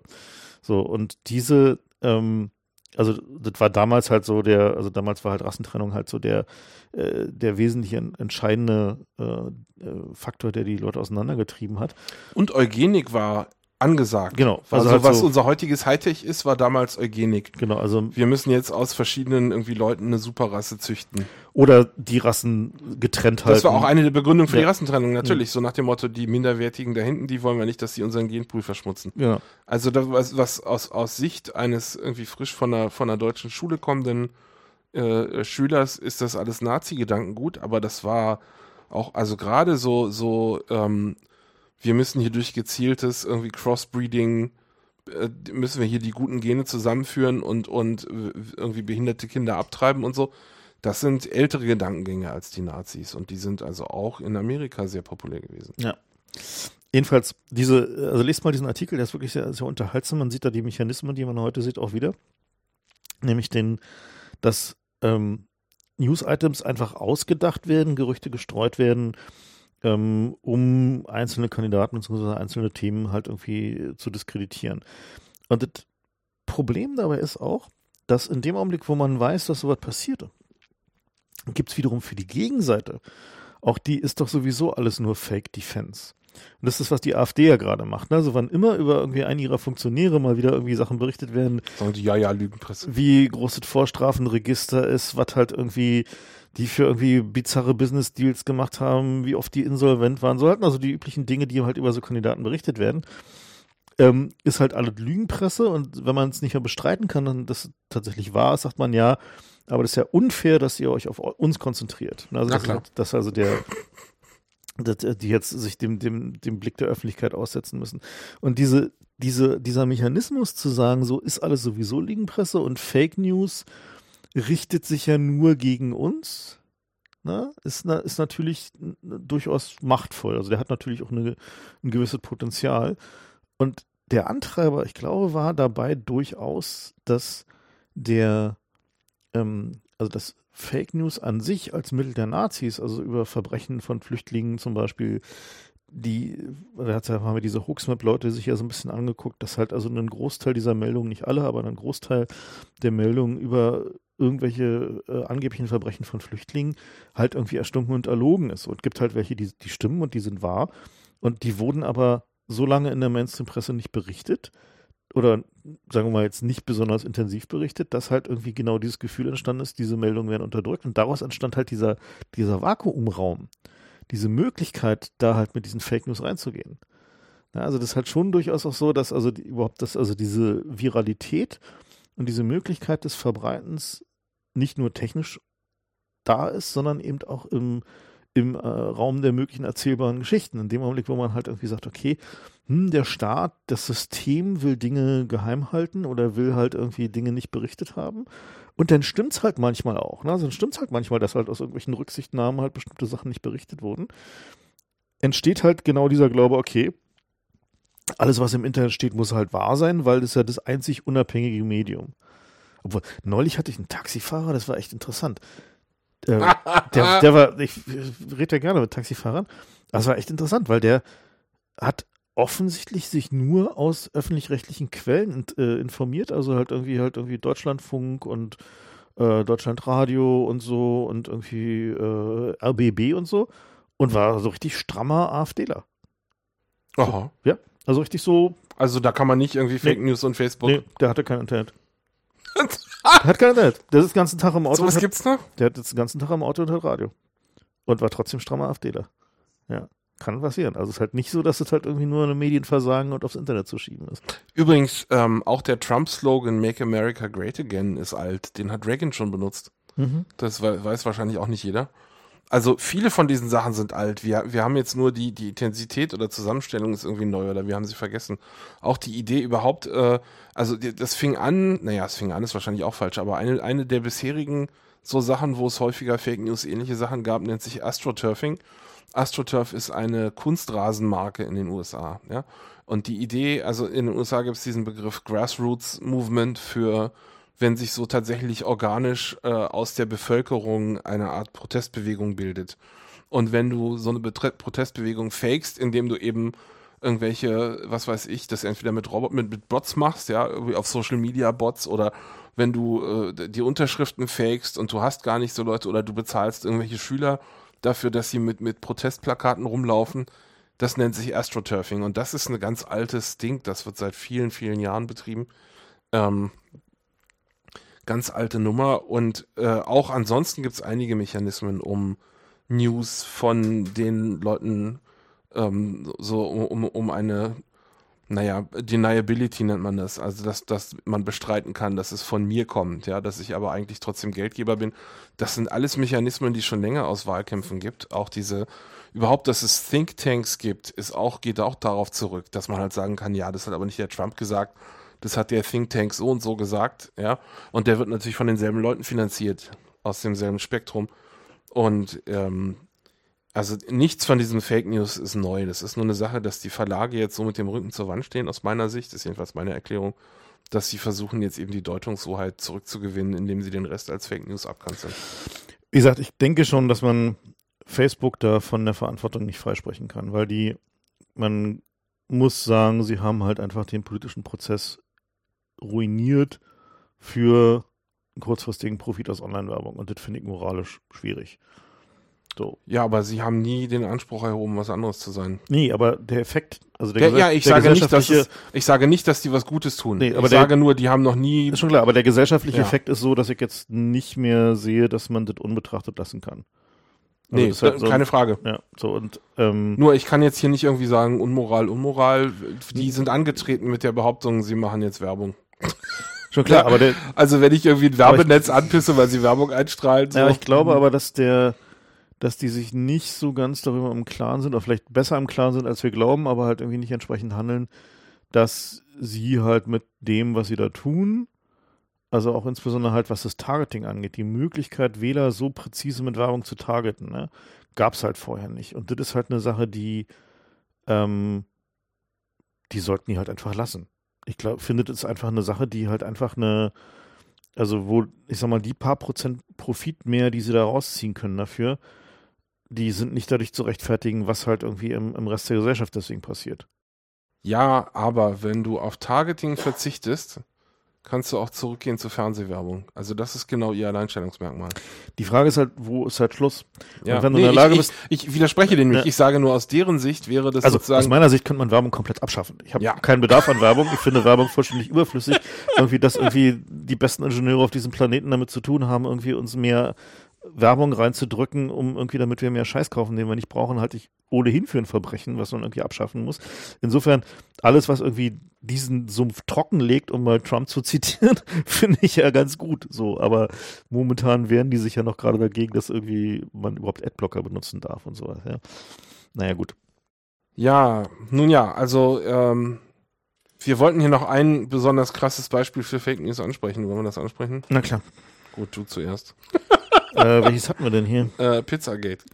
Pizzagate, nee, das musst du machen. Nee, von ich, hab da keinen Bock ich weiß von Pizzagate nichts. Ich weiß nur, ich habe ich hab irgendwann diesen Hashtag gesehen, Pizzagate, und klickte da durch und war irgendwas, was mit pädophilen Ring in einer Pizzeria und klick weg. So, dann war irgendwie vorbei. Also, also das ist eine Sache, die auf 4chan gestartet ist. Ja, mehr muss man eigentlich schon gar nicht sagen. Also es ist die haben in den Podesta-Mails auf Wikileaks, haben sie irgendwelche Hinweise zu finden geglaubt dafür, dass es sich um einen pädophilen Ring unter Demokraten handelt, die sich in einer bestimmten Pizzeria treffen, weil, und die Beweislage ist so ein bisschen dürftig an der Stelle, weil der Typ ist halt komisch und ist auf Kinder ausgerichtet mit seiner Pizzeria und hängt so komische Kunstwerke an die Wand, die irgendwie sehr verstörend aussehen. Und das stimmt, aber das heißt noch nicht, dass da ein pädophilen Ring ist. Dann haben sie so ein Video gehabt, ähm, wo man irgendeine Band irgendwie, die sie da mal eingeladen hatten, angeblich. Auf dem Video ist aber nicht zu erkennen, wo das tatsächlich äh, stattgefunden hat. Ja, das könnte, hätte irgendwo sein können. Und diese Band ist auch irgendwie, naja. Jedenfalls, also sie haben so eine, eine Kette aus mehr oder weniger schwachen Indizien. Und ihr, ihre äh, Behauptung ist eben, dass in diesen Podesta-Mails ähm, so, so Tarnbegriffe benutzt werden. Und das FBI hat offenbar vor ein paar Jahren so ein, so ein Handbuch veröffentlicht, wo drin steht, irgendwie, wenn Pädophile sich unterhalten und die sagen Pizza, dann meinen sie minderjähriges Kind. Ja, so. Also auf dem Niveau eine Beweisführung, wo ich so denke, nee, also sorry, das ist mir jetzt auch meine Zeit zu schade. Aber damit sind die halt rumgelaufen und haben äh, Confirmation Bias gnadenlos ausgenutzt. Wenn du einmal nach irgendwas Speziellem suchst, dann siehst du halt Klar. überall Hinweise darauf. Und entsprechend sind dann irgendwelche Teenies mit ihren Smartphone-Kameras zu dieser Pizzeria gelaufen, haben sich irgendwie in den Keller gesetzt und haben sich irgendwie dabei gefilmt, wie sie da eine Pizza bestellen und so. Und die ganze Zeit so, gleich kommen sie, gleich kommen sie. Also es ist eine, eine Hysterie hat sich da irgendwie gebildet und also, ja, aber es hat's in die Presse geschafft, wenn auch nur als, ach, diese Pizzagate, Leute, das ist ja ein tolles Beispiel für Fake News. Also so richtig befördert hat's, glaube ich, kein einziges Medium zur großen Konsternierung von den Fortran-Leuten, die mich also jetzt geradezu belagert haben per Mail, weil ich im Blog halt geschrieben habe, Leute, also. Was? Ja. Die liefen bei dir auf? Die liefen dann bei mir auf, weil ich das nicht befördert habe. So, und dann habe ich gesagt, Leute, also weißt du, kommt wieder, wenn ihr Beweise habt, ja. Und dann kommt auch nicht zu mir damit, sondern geht zur Polizei, weil das ist hier ein Internetpranger. Irgendwelche Leute Natürlich, was wegen Pädophilie, ja, ja. Mike nicht mit. So, selbst wenn es ein Pädophiler ist, ist es nicht mein Internetpranger gibt's halt hier nicht, nee. Ja, machen wir nicht. So, aber das haben mir einige Leute recht übel genommen. Ähm, aber also das ist halt ein Beispiel dafür, was passiert, wenn man so ähm, aus Beweisketten versucht, irgendwelche Sachen zu schließen. Da muss man verdammt vorsichtig sein, ja. Vielleicht sollten wir noch kurz erklären, Confirmation Bias, wie das funktioniert. Genau. Also Confirmation Bias heißt sozusagen, wenn ich dir sage, oder sagen wir mal so, dass das klassische, klassische Beispiel ist, ähm, du wirst schwanger und gehst irgendwie einkaufen als Familie und dann fällt dir auf, dass es ganz viele Leute mit Kinderwagen da draußen gibt, ja, weil es in deinem Leben plötzlich eine ne wichtige Sache ist, so, so Kinderkleidung und Kindersachen fällt dir das plötzlich überall auf. Und im weiteren Sinne heißt Confirmation Bias eben auch, wenn ich eine These bedenke gerade und ich äh, gucke mir die Welt an und klopfe sie auf diese These ab, dann fallen mir plötzlich Sachen auf aus dem Kontext dieser These, die ich vorher nicht mit der These in Verbindung gebracht hätte. Und dadurch ergibt sich auf jeden Fall eine Häufung an Beweisen, wenn ich nur mit dem, mit der Idee schon rangehe, hier könnte ein pädophilen Ring sein, in diesem Fall zum Beispiel. Und dann suche ich irgendwie nach Symbolen, die aussehen, als könnten sie aus diesem Handbuch kommen, dann finde ich die auch. Ja, so, so, so funktioniert unser Gehirn. Ja, und diese, diese Mechanismen sind natürlich auch relativ mächtig, weil wir, wenn wir uns erinnern, dann gibt es ja irgendwie so im Wesentlichen so die, die bekannten wenigen Mechanismen und die beiden wichtigsten davon sind, die neuen Fakten passen zu dem, was wir schon wissen. Na, also die sind halt irgendwie passend zu unserem Weltbild, zu unserer ein, sind also sind einsortierbar. Und das zweite sind Dinge, an die wir uns erinnern, die mit einer hohen emotionalen Intensität verbunden sind. Also wo es halt irgendeine Emotion gibt, die da halt dran attached ist. So.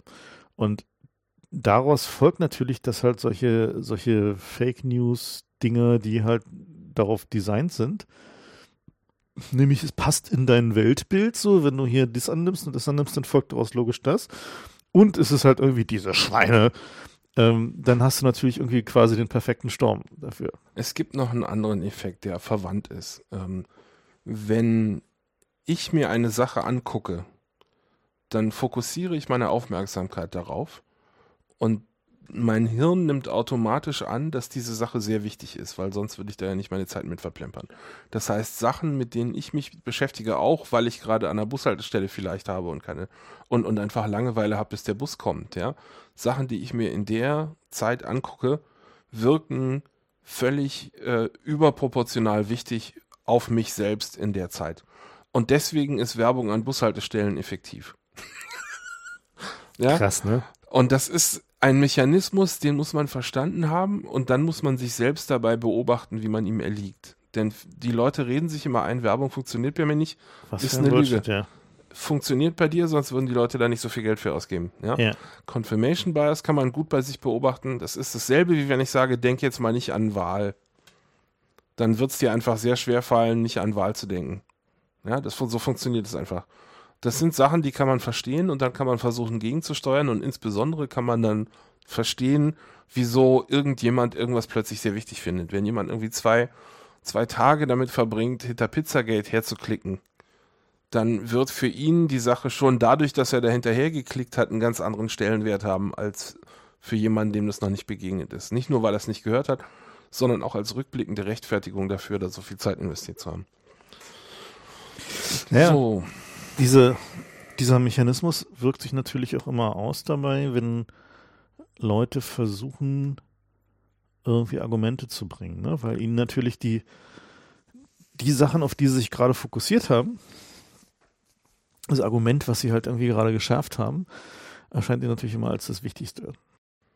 Das kann man übrigens auch ausnutzen, wenn man jemandem was erklärt, indem man erst äh, Kontext Fokus, schafft. Genau, also den Fokus auf eine Genau. bestimmte Gruppe von Fakten richtet. Wenn ich jetzt einfach nur irgendwie ein Argument bringe, dann wirkt es weniger gut, als wenn ich vorher fünf Minuten Kontext erkläre. mhm. Weil dann habe ich nämlich fünf Minuten lang Bonus äh, Aufmerksamkeit eingesammelt. Ja. Und Da- plötzlich wirkt das Argument viel besser. Das heißt, Leute, die irgendwie endlos rumschwafeln und nicht zum Punkt kommen, sind nicht unbedingt doof. Hängt davon ab, was sie schwafeln. Ja, das kommt ganz drauf an. Also wenn Genau. es zielgerichtet und wenn es nicht einfach rummeandert, sondern zielgerichtet auf ein Thema abzielt, da muss man sehr vorsichtig sein. Ich, es gibt ein neues Buch von dem Cialdini, von dem wir schon mal ein anderes Buch empfohlen hatten. Das jetzt- Persuasion. Äh, Persuasion, genau. Mhm, das werde ja. ich auch mal in die Linkliste tun. Der erklärt ja das auch ganz gut. Ja, das ist tatsächlich Das nennt man äh, zum Beispiel Priming, wenn ich einfach anfange, Leute auf, darauf vorzubereiten, dass ich gleich ein schönes Argument bringen möchte. ja, Unter anderem durch sowas, was ich gerade beschrieben habe, aber es gibt auch andere Meta Me Mechanismen. So, was haben wir noch auf der Liste? Ich habe hier noch die OPEC. Genau, noch ein paar News aus dem Ausland, wenn wir gerade schon dabei sind. Wir hatten ja schon mal. Das äh, könnte wirklich eine Zeitenwende sein. Das war mein Eindruck, dass das völlig unterreported ist von der Wichtigkeit her. Ja, also was da passiert ist, ist, die, die OPEC hat sich offenbar mit Russland darauf geeinigt, also beziehungsweise Saudi-Arabien hat sich mit Russland darauf geeinigt und die OPEC das hat nachgezogen, ähm, dass der Ölpreis mal wieder hoch muss. Und ähm, der Grund ist einfach, dass eigentlich alle ölproduzierenden Länder, mit Ausnahme der USA, haben ein massives Interesse daran, dass der Ölpreis jetzt langsam mal wieder irgendwie sich in Höhen bewegt, wo sie ja ihren Haushalt ausgleichen können. Naja, Moment, wieso ist er denn überhaupt niedrig gewesen? Das müssen wir, glaube ich, zuerst erklären. na, niedrig gewesen ist, weil die Saudis gepumpt haben, was ging. So, und die, Und auf Bitten der Amis. so die Verschwörungstheorie, ne, ist halt irgendwie, dass sie halt, also dass es halt irgendwie einen, ähm, ein, äh, ein Plot war, war, wo die Amis und die Saudis zusammen halt irgendwie die Russen pleite machen wollten. Nicht nur die Russen, auch den Iran. Und den Iran, ja, stimmt. Also das Interessante ist, dass im Moment die Russen das so darstellen, als Mhm. sei ihr Einfluss nur gewesen, zwischen dem Iran und Saudi-Arabien zu verhandeln. Zu vermitteln. Und ich, äh, vermitteln. Und Mhm. ich glaube auch, dass da sogar ein Kernwahrheit dran ist, ja, Mhm. weil der Iran hat sich ja mit den Amerikanern vor kurzem einigen können. Die haben Ja. irgendwie diesen, diesen Deal gemacht. Und das heißt, der, der offizielle Grund dafür, warum der Ölpreis niedrig sein musste, nämlich um den Iran platt zu machen, ist damit vom Tisch. Jetzt geht's nur noch um die Russen. Und die Russen sind tatsächlich, haben ihre Und Reserven. Venezuela. Und Venezuela, ja, aber das ist nur. Die sind schon im Eimer. die sind schon im Grunde weg, ne? Naja, also für die können es gerade noch so knapp reichen. Gut, Wenn der aber Ölpreis wieder hochgeht. also die, ja, naja, wenn der Ölpreis wieder hochgeht, okay, aber also die, die Russen sind jedenfalls ziemlich durch ihre Reserven gegangen in der Niedrigpreiszeit und sind jetzt eigentlich, haben schon ihre, ihre Renten, äh, Zurücklagen, Also Fonds die, angegangen die, und die, so. die sind halt schon relativ Die sind an der Kante. weit in, an der Kante so. Die haben jetzt für nächstes Jahr angesagt, dass ihre Militärausgaben dramatisch zurückfahren, weil der Ölpreis so niedrig ist und so. Also es ist halt ein, bei den Russen war es jetzt halt so, ähm, also meine Verschwörungstheorie dazu ähm, war ja, dass die, äh, die Russen halt den Saudis gesagt haben, so passt auf, ähm, ist ja gut und schön jetzt irgendwie mit dem niedrigen Ölpreis gewesen, so, ähm, aber erstens tut's euch auch weh äh, und zweitens, wenn hattet, äh, führt das dazu, dass euer Land destabilisiert wird, wenn wir sozusagen uns nicht darauf einigen können, dass äh, ja, so und ich glaube, dass das, was da in Amiland passiert ist, also dass die Russen halt gezeigt haben, dass sie halt in so einem Land mit irgendwie durchaus moderaten Mitteln ähm, halt irgendwie politisch einigermaßen doll was bewegt bekommen. Oh, du meinst, die haben den Saudis gesagt, ey, wir könnten auch bei euch mal ein bisschen. Ich glaube das schon. Uh, Also ich glaube schon, dass, also ich glaube schon so die, so, das gab da so zwei Wege so, ne, und der eine Weg war halt so, wir einigen uns jetzt auf einen höheren Ölpreis und der andere Weg wäre gewesen, schöne Regierung habt ihr da, so ja, schade. jetzt halt irgendwie über, so übermorgen macht RT Saudi-Arabia auf, so, und wir haben übrigens den Satelliten schon in place oder so, ne. Und das, also ich glaube schon, dass, dass das wäre halt der Plan B der Russen gewesen, beziehungsweise ist immer noch der Plan B, wenn der, wenn der Ölpreis nicht hochgeht.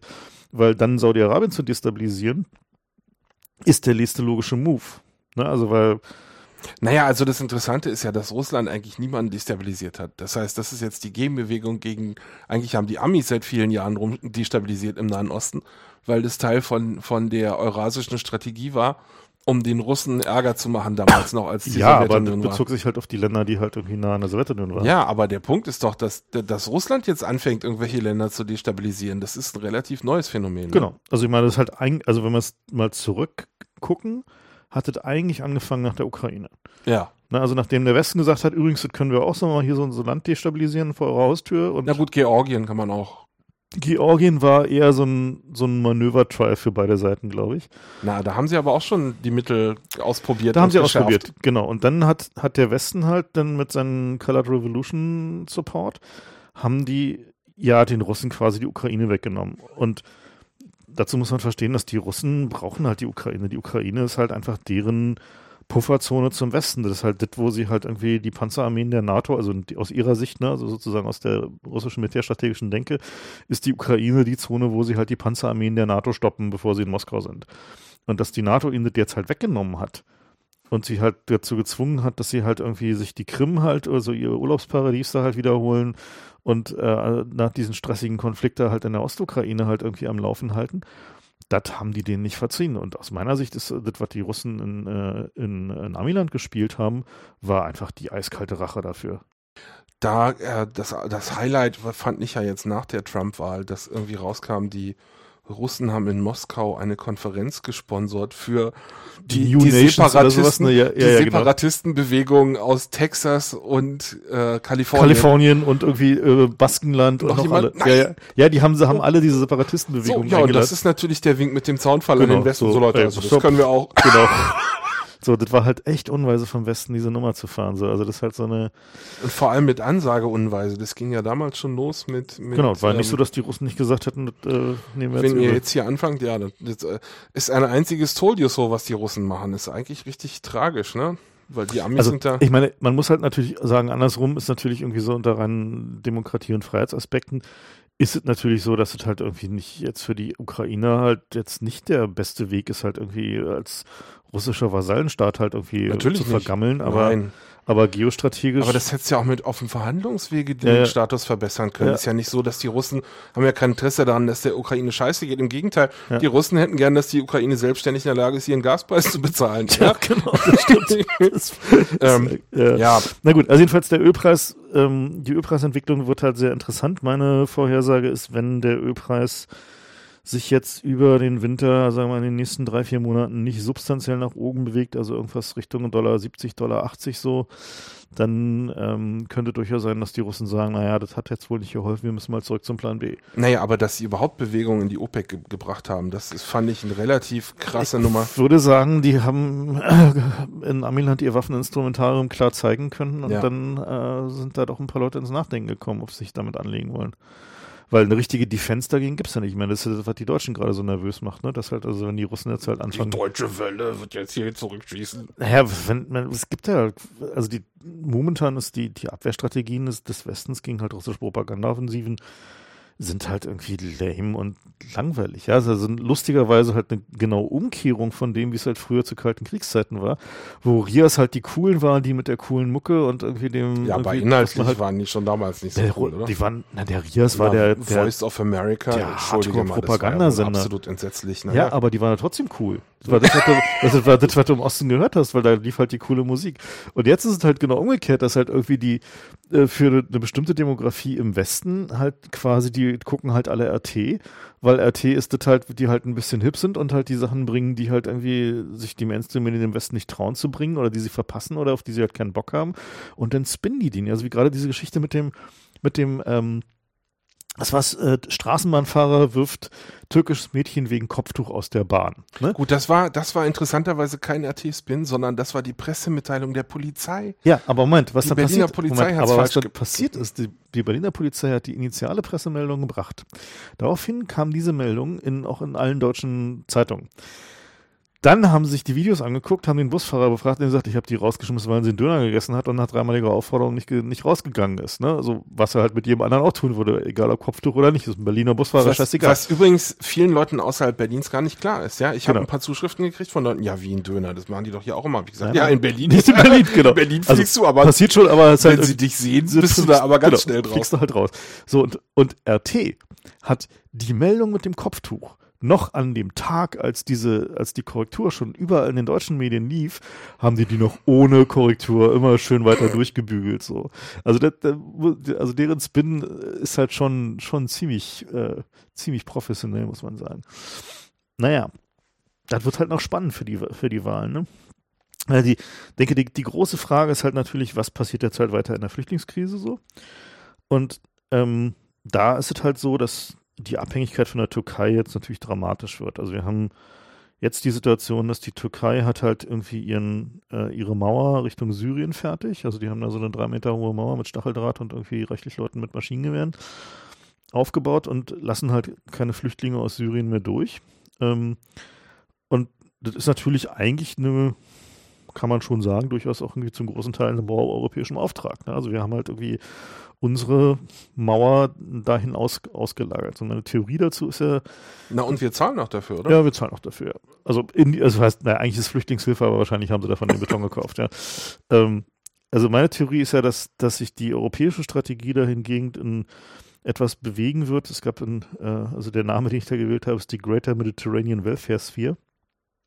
Sprich halt eine Mauer, die halt durch Nordafrika gebaut wird, ähm, um halt irgendwie Richtung Süden halt irgendwie die Flüchtlingsströme irgendwie äh, aufzuhalten. Äh, wo dann halt einfach die Deals mit den nordafrikanischen Ländern und der Türkei gemacht werden, um halt dafür zu sorgen, dass die halt sagen, okay, ähm, wir, äh, wir bewachen diese Mauern für euch und wir erschießen die Leute, wenn sie halt versuchen, drüber zu klettern und ist halt so weit weg von europäischen Kameras, dass sich niemand dafür interessiert. Und die Deals gibt es auch schon aus anderem Grund, weil nämlich zum Beispiel die Franzosen beziehen ihr Yellowcake aus Nordafrika. Das heißt, es gibt schon Beziehungen zwischen den Ländern, die man da Marokko zum Beispiel. Ne? Also Marokko hat halt irgendwie einen, die, die größten Mauer- und Wallanlagen, die halt irgendwie äh, auf diesem Planeten so stehen, außer der chinesischen Mauer. Und äh, also ich glaube, in Länge und Umfang sind die sogar größer. Ähm, wir haben dieselbe Situation in, in, vielen anderen von diesen Ländern, die halt einfach auch gerade Mauern bauen und, und Wälle bauen. Und dieses Ganze, das kann man noch nicht bauen, das kriegt man noch nicht hin, ist leider totaler Quatsch. Also da sollte man sich nicht irgendwie äh, dazu verleiten lassen zu glauben, dass man das technisch nicht hinbekommt. Die Frage ist halt nur, wenn man, also in welchem Umfang man halt irgendwie seinen, seinen Willen, Menschenrechte irgendwie zu beachten, irgendwie missachtet. Ähm, und in dem Augenblick, wo man sagt, halt irgendwie Menschenrechte interessieren uns nicht, kann man selbstverständlich Mauern bauen, über die keiner rüberkommt. Also das ist ja nicht, also hat die DDR, die Mauer zwischen DDR und, und äh, Westdeutschland ja deutlich gezeigt. So, das geht halt schon. Ist halt nur eine ultra brutale Angelegenheit und der Westen muss sich dann halt schon die Frage stellen, wie ernst er das halt mit seinen Menschenrechten eigentlich meint. So. Und diese, diese Frage halt, die man, in die Abhängigkeiten, die man sich dann natürlich begibt mit der Türkei, ähm, die wird natürlich noch hochgradig spannend werden, weil wenn die halt das Ventil in der Hand haben, mit der sie nach Belieben halt irgendwie der, der, die Stresstemperatur äh, in Europa, auch nur die, also die gefühlte Stresstemperatur, ne? also es geht ja nur um, um die Wahrnehmung, nach oben drehen können.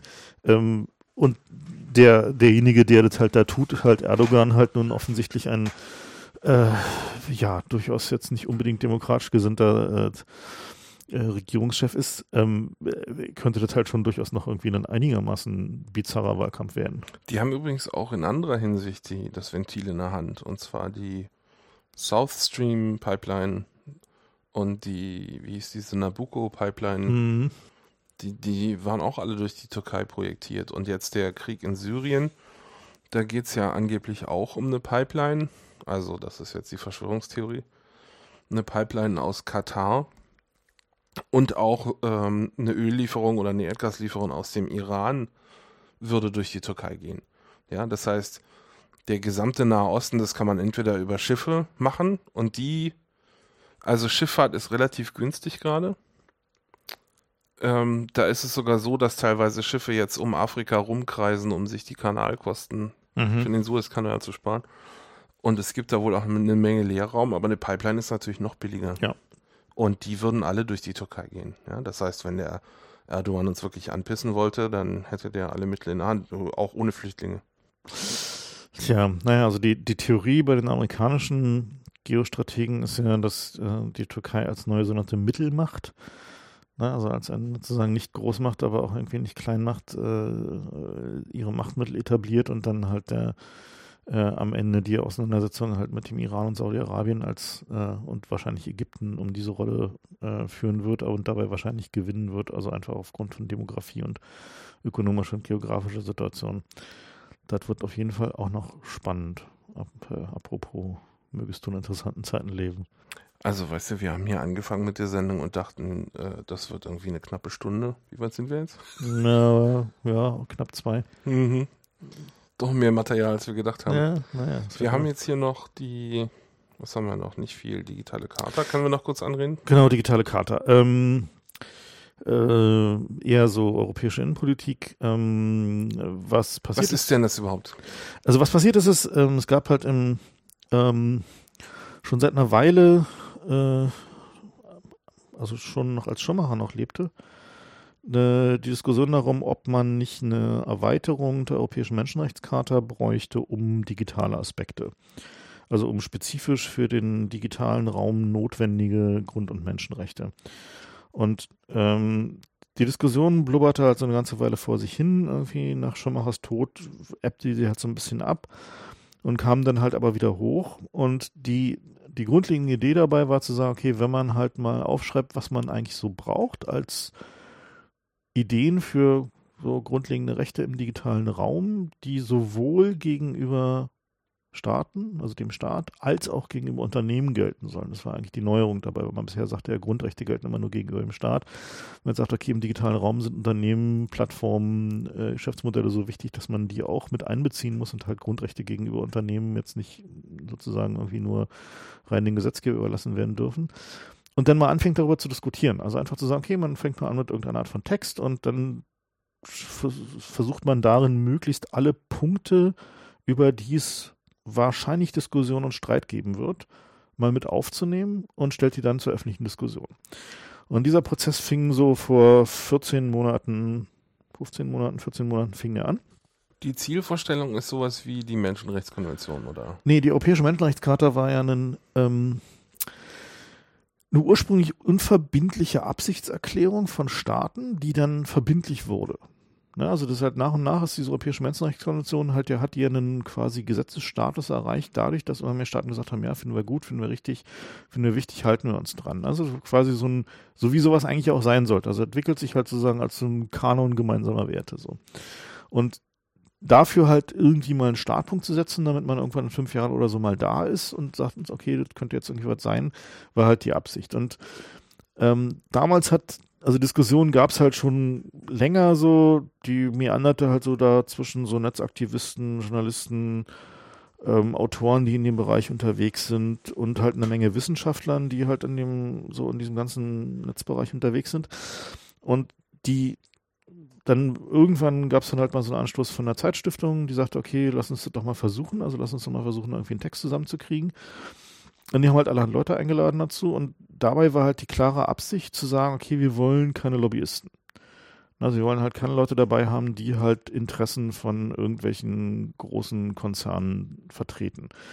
Ähm, weswegen halt auch eine etliche Leute, die jetzt halt diese entstandene digitale Charta kritisieren, äh, intensiv halt auch nicht eingeladen wurden. Ne? Also es ist halt so, weil wir gesagt haben, okay, also, also auch eine der interessanten Dinge, die ich zum Beispiel gelernt habe im Rahmen dieser Arbeit für diese, an dieser Charta war, ähm, warum sind denn so viele Anwälte eigentlich als Lobbyisten de facto unterwegs publizistisch? Mhm. Naja, das Anwaltsgeheimnis, das heißt, die müssen nicht offenlegen, für wen sie unterwegs sind. Hm? Ah, verstehe. Ja. Deswegen hast du dann. Wie viele Leute haben denn da jetzt mitgearbeitet? Das ist ja auch irgendwie. Also die ursprüngliche Einladungsgruppe. Mehr waren, als nur eine Handvoll. Waren, glaube ich, so 40, am Ende waren es 27, die tatsächlich dann erschienen sind, daran mitgemacht haben.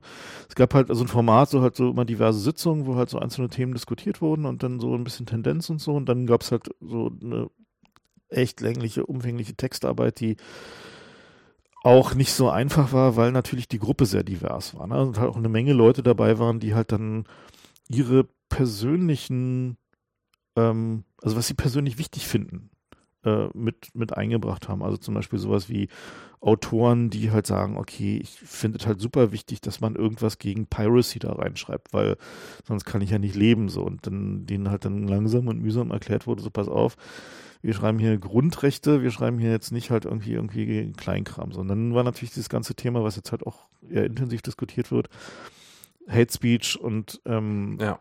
diese Geschichten, worüber jetzt halt sicher auch eine, einen Großteil der Diskussion entbrannt hat im Netz.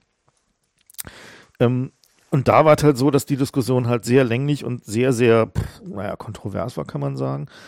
Und man sich am Ende darauf geeinigt hat, okay, wir wollen uns nicht auf Mechanismen festlegen. Wir wollen nicht sagen, okay, es muss eine Vorzensur geben oder es muss halt irgendwie eine rechtliche Verpflichtung von Anbietern geben oder was auch immer, sondern es geht halt einfach nur darum, dass wir den, die Effekte vermeiden wollen. Also wir wollen halt nicht, dass Leute sich im Netz nicht äußern können, weil sie dann halt einfach irgendwie von den Shitstorms komplett verbrannt werden, sondern muss halt irgendeinen zumindest gesellschaftlichen Konsens geben. Und daraus resultierte halt dann diese Ver äh, Formulierung, die jetzt halt irgendwie sagte, sind zu verhindern, äh, mit der ich persönlich überhaupt nicht glücklich war, aber dann irgendwann gesagt, also pass auf, wir haben jetzt hier schon 14 Monate an diesem Ding rumgeschrieben, wir wollen eh in großem Umfang im Netz diskutieren. So, und war auch vollkommen klar, dass das halt irgendwie Leute fürchten werden, dass es halt irgendwie irgendeine Zensur oder sowas gibt. Versucht zu erklären, ist natürlich ein bisschen schwierig. Und die, ähm, das Ergebnis war halt zu sagen, okay, das wird sowieso diskutiert werden, die Formulierung wird sowieso nicht Bestand haben, wir werden da halt einfach eine, ja, ja. so.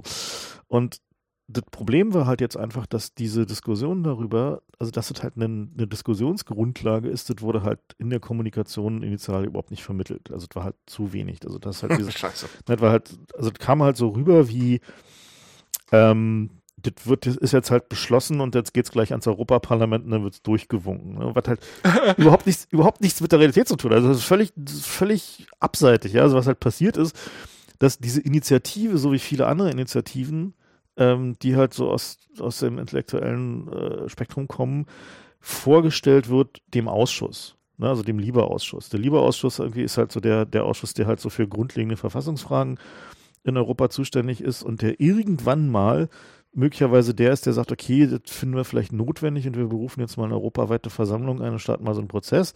Und was, man, was wir halt Montag tun, ist dann halt zu sagen, okay, es gibt diese Initiative und hier ist halt mal so ein Text und wir haben den auch schon mal übersetzt in verschiedene Sprachen und wir würden jetzt gerne mal die Diskussion anstoßen. Und dann wird dieser Ausschuss halt sagen, ach, ist aber schön, dass ihr diese Initiative habt, finden wir vielleicht ganz gut so und dann fangen wir mal die Diskussion auch im parlamentarischen Rahmen an, ob man sowas braucht. Ne? Also das ist halt so mitnichten halt so, wie es halt jetzt so gerne dargestellt wird, ja so eine Hinterzimmerkungelei, wo jetzt halt irgendwie sowieso schon alles klar ist so. Und das halt, Hat das denn so ein bisschen Traktion? Also nee. kommt das vom also momentan, weg? momentan, also es gibt halt eine Menge Kommentare, jetzt nachdem Leute verstanden haben, dass man es kommentieren kann, ähm, gibt es halt irgendwie so eine, ich glaube mittlerweile vierstellige Anzahl von Kommentaren, die halt jetzt auch moderiert werden, also im Sinne von halt irgendwie Rechtschreib korrigiert und halt irgendwie den, den, den absoluten Bullshit halt rausfiltern. Ähm, ich glaube, die Webseite hatte, als ich geklickt habe, zumindest noch gar keine Kommentarfunktion. Doch, du kannst jeden Artikel einzeln kommentieren. Du kannst auf jeden Artikel ah. auf die Überschrift klicken und darunter sind die Kommentare. Okay, das habe ich nicht gemacht. Und ähm, die, die Idee dabei ist halt einfach zu sagen, so soll jetzt halt nicht im komplett luftleeren Raum starten, sondern jeder Artikel ist halt eine Reflexion von langen Diskussionen mit vielen Leuten im Sinne von, das ist ein wichtiges Thema. Also das ist halt ein, ein Aspekt, der halt für solche Grund- und Freiheitsrechte notwendig ist. So, und, und wie sich jetzt halt in der Diskussion schon zeigt, ist es halt total gut, halt mit, mit vielen Leuten zu diskutieren, aber auch eben an so einem konkreten Beispiel, weil daraus neue Ideen entstehen. Zum Beispiel gibt es jetzt halt irgendwie so in, in den Kommentaren gibt es jetzt halt einen, einen so einen Strang, der sagt, okay, man hat ein Grundrecht auf Konnektivität, das gehört da eigentlich rein. Und haben vollkommen recht. Ne, also es ist halt so, ein, so eine, ja. zu sagen, so offline sein ist halt, geht halt eigentlich nicht mehr, also deswegen braucht man ein Grundrecht auf Konnektivität was da natürlich reingehört. Und so, und dieser Entwicklungsprozess, der, der startet jetzt halt so. Und ähm, was mich aber halt persönlich halt so ein bisschen anfrisst bei dieser ganzen Geschichte, ist, dass halt im, also insbesondere auf Twitter, die Leute erstmal grundsätzlich annehmen, mit sei böse. Ja, es gibt halt immer diese grundsätzliche Annahme, wenn du für irgendwas bist, das war damals beim Datenbrief ja auch schon so, dass erstmal angenommen wird, das ist nur ein böser Versuch von irgendwelchen fiesen Lobbyisten, ihre Zensur Vorhaben irgendwie jetzt auch noch irgendwie durch irgendwie ein Werk von Verfassungsrang zu legitimieren. Ja. So. Und ich denke mir so, Kinder, ihr kennt mich doch, würde ich bei sowas mitmachen. So würden irgendwie Leute, die irgendwie wie, wie Sascha Lobo oder Johnny Häusler, würden die bei irgendwas mitmachen, wo klar ist, dass es halt irgendwie darum geht, irgendwie für Zensur irgendwie zu werben oder das halt zu legitimieren. So. Das ist halt, äh, das darf man glaube ich nicht persönlich nehmen. Ich meine, wir, wir haben ja das können wir vielleicht bei der Gelegenheit auch mal erzählen. Wir haben uns mal mit der Amadeo Antonio Stiftung hier kurz getroffen. Ja. Und da ähm, kam diese Art von Kritik uns gegenüber. Mhm. Und äh, das muss ich einfach zur Kenntnis nehmen, dass auch ich äh, mich so verhalte oder es zumindest auf andere so wirkt, dass die irgendwie glauben, fundamental Opposition und ich nehme erstmal das Schlimmste an. Und ich glaube, das kommt auch ein bisschen daher, dass wir einfach gewisse Debatten schon seit so vielen Jahren haben dass einfach jeder Vorstoß erstmal angenommen wird als okay, das ist hier bestimmt wieder dieselbe Scheiße. Die ja, aber das ist halt genau diese Annahme, dass diese Annahme von Veränderung kann nur zum Schlechten sein. Ja, ne, also das ist genau hatten, was genau, wir, ja, genau, genau dieser Punkt. Ne? Also die, genau dieses. Oh, ist doch eine, eine runde Sendung. So, so dieses, dieses Veränderung kann nur zum Schlechten sein. Und wenn man sagt, okay, wir stehen einfach alle mit dem Rücken schon so zur Wand, dass wir sagen, nee, also jetzt lieber gar nichts, als hier irgendwas zu riskieren. Und keine Experimente so, so Adenauer. Und, genau, und dabei können wir nur verlieren, weil die und zwar alle die Feinde, die Feinde der Freiheit, also die Leute, die halt wirklich Zensur wollen und die Leute, die halt wirklich irgendwie eine autoritäre Gesellschaft wollen, die sind perfekt geübt darin, die Gesetze vorzubereiten, die sie nach dem Terroranschlag durchziehen. Die sind perfekt geübt darin, immer was parat zu haben. Und die liberale Linke kriegt das einfach nicht hin. Die kriegt es einfach nicht hin zu sagen, was wollen wir denn eigentlich? Was sind denn die Grundrechte, die wir haben wollen? Dann sagt's doch einfach, schreibt's hin, macht einen Vorschlag. So sorgt dafür, dass überhaupt eine Diskussion beginnen kann, aus der dann irgendwas werden kann. Wenn wir damit nicht anfangen, dann werden wir immer nur den Rechten hinterherrennen. So, und wenn ich mir jetzt angucke, was irgendwie an Kritik teilweise von irgendwelchen Google Lobbyvertretern, die irgendwie als U-Boote durch die Berliner Landschaft fliegen. Ja? Was, was da teilweise kommt so, die halt dann so mit, ja, ist ja irgendwie so individualistisch so.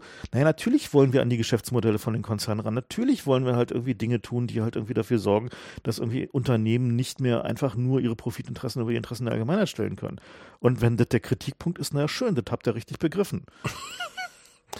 Ja, also ich glaube, ich, glaube so ein bisschen zu erkennen zu können, was ich eigentlich seit Jahren ähm, behaupte, dass die Linken so ein bisschen die Konsensfähigkeit verloren haben, weil da einfach zu häufig irgendwie Virtue Signaling betrieben wird oder ich bin aber der linkere Linke als du und du bist eigentlich Querfront und einfach schon an kleinsten, ähm, an, an Punkten kleinster äh, Divisivität, also wo, wo man eigentlich derselben Meinung ist, bis auf so einen kleinen Fitzel, reicht aber der kleine Fitzel schon, um lieber Krieg zu führen untereinander, ja. als um sich auf irgendeinen Scheiß zu einigen. Und selbst wenn der jetzt nicht irgendwie, weißt du, wenn, wenn der zu 95 Prozent das ist, was du schon immer haben wolltest und 5 Prozent stimmen nicht, dann ist einfach, bei den Rechten übrigens auch, das sehen wir noch nicht so, aber bei den Linken. Ist das so? Ja.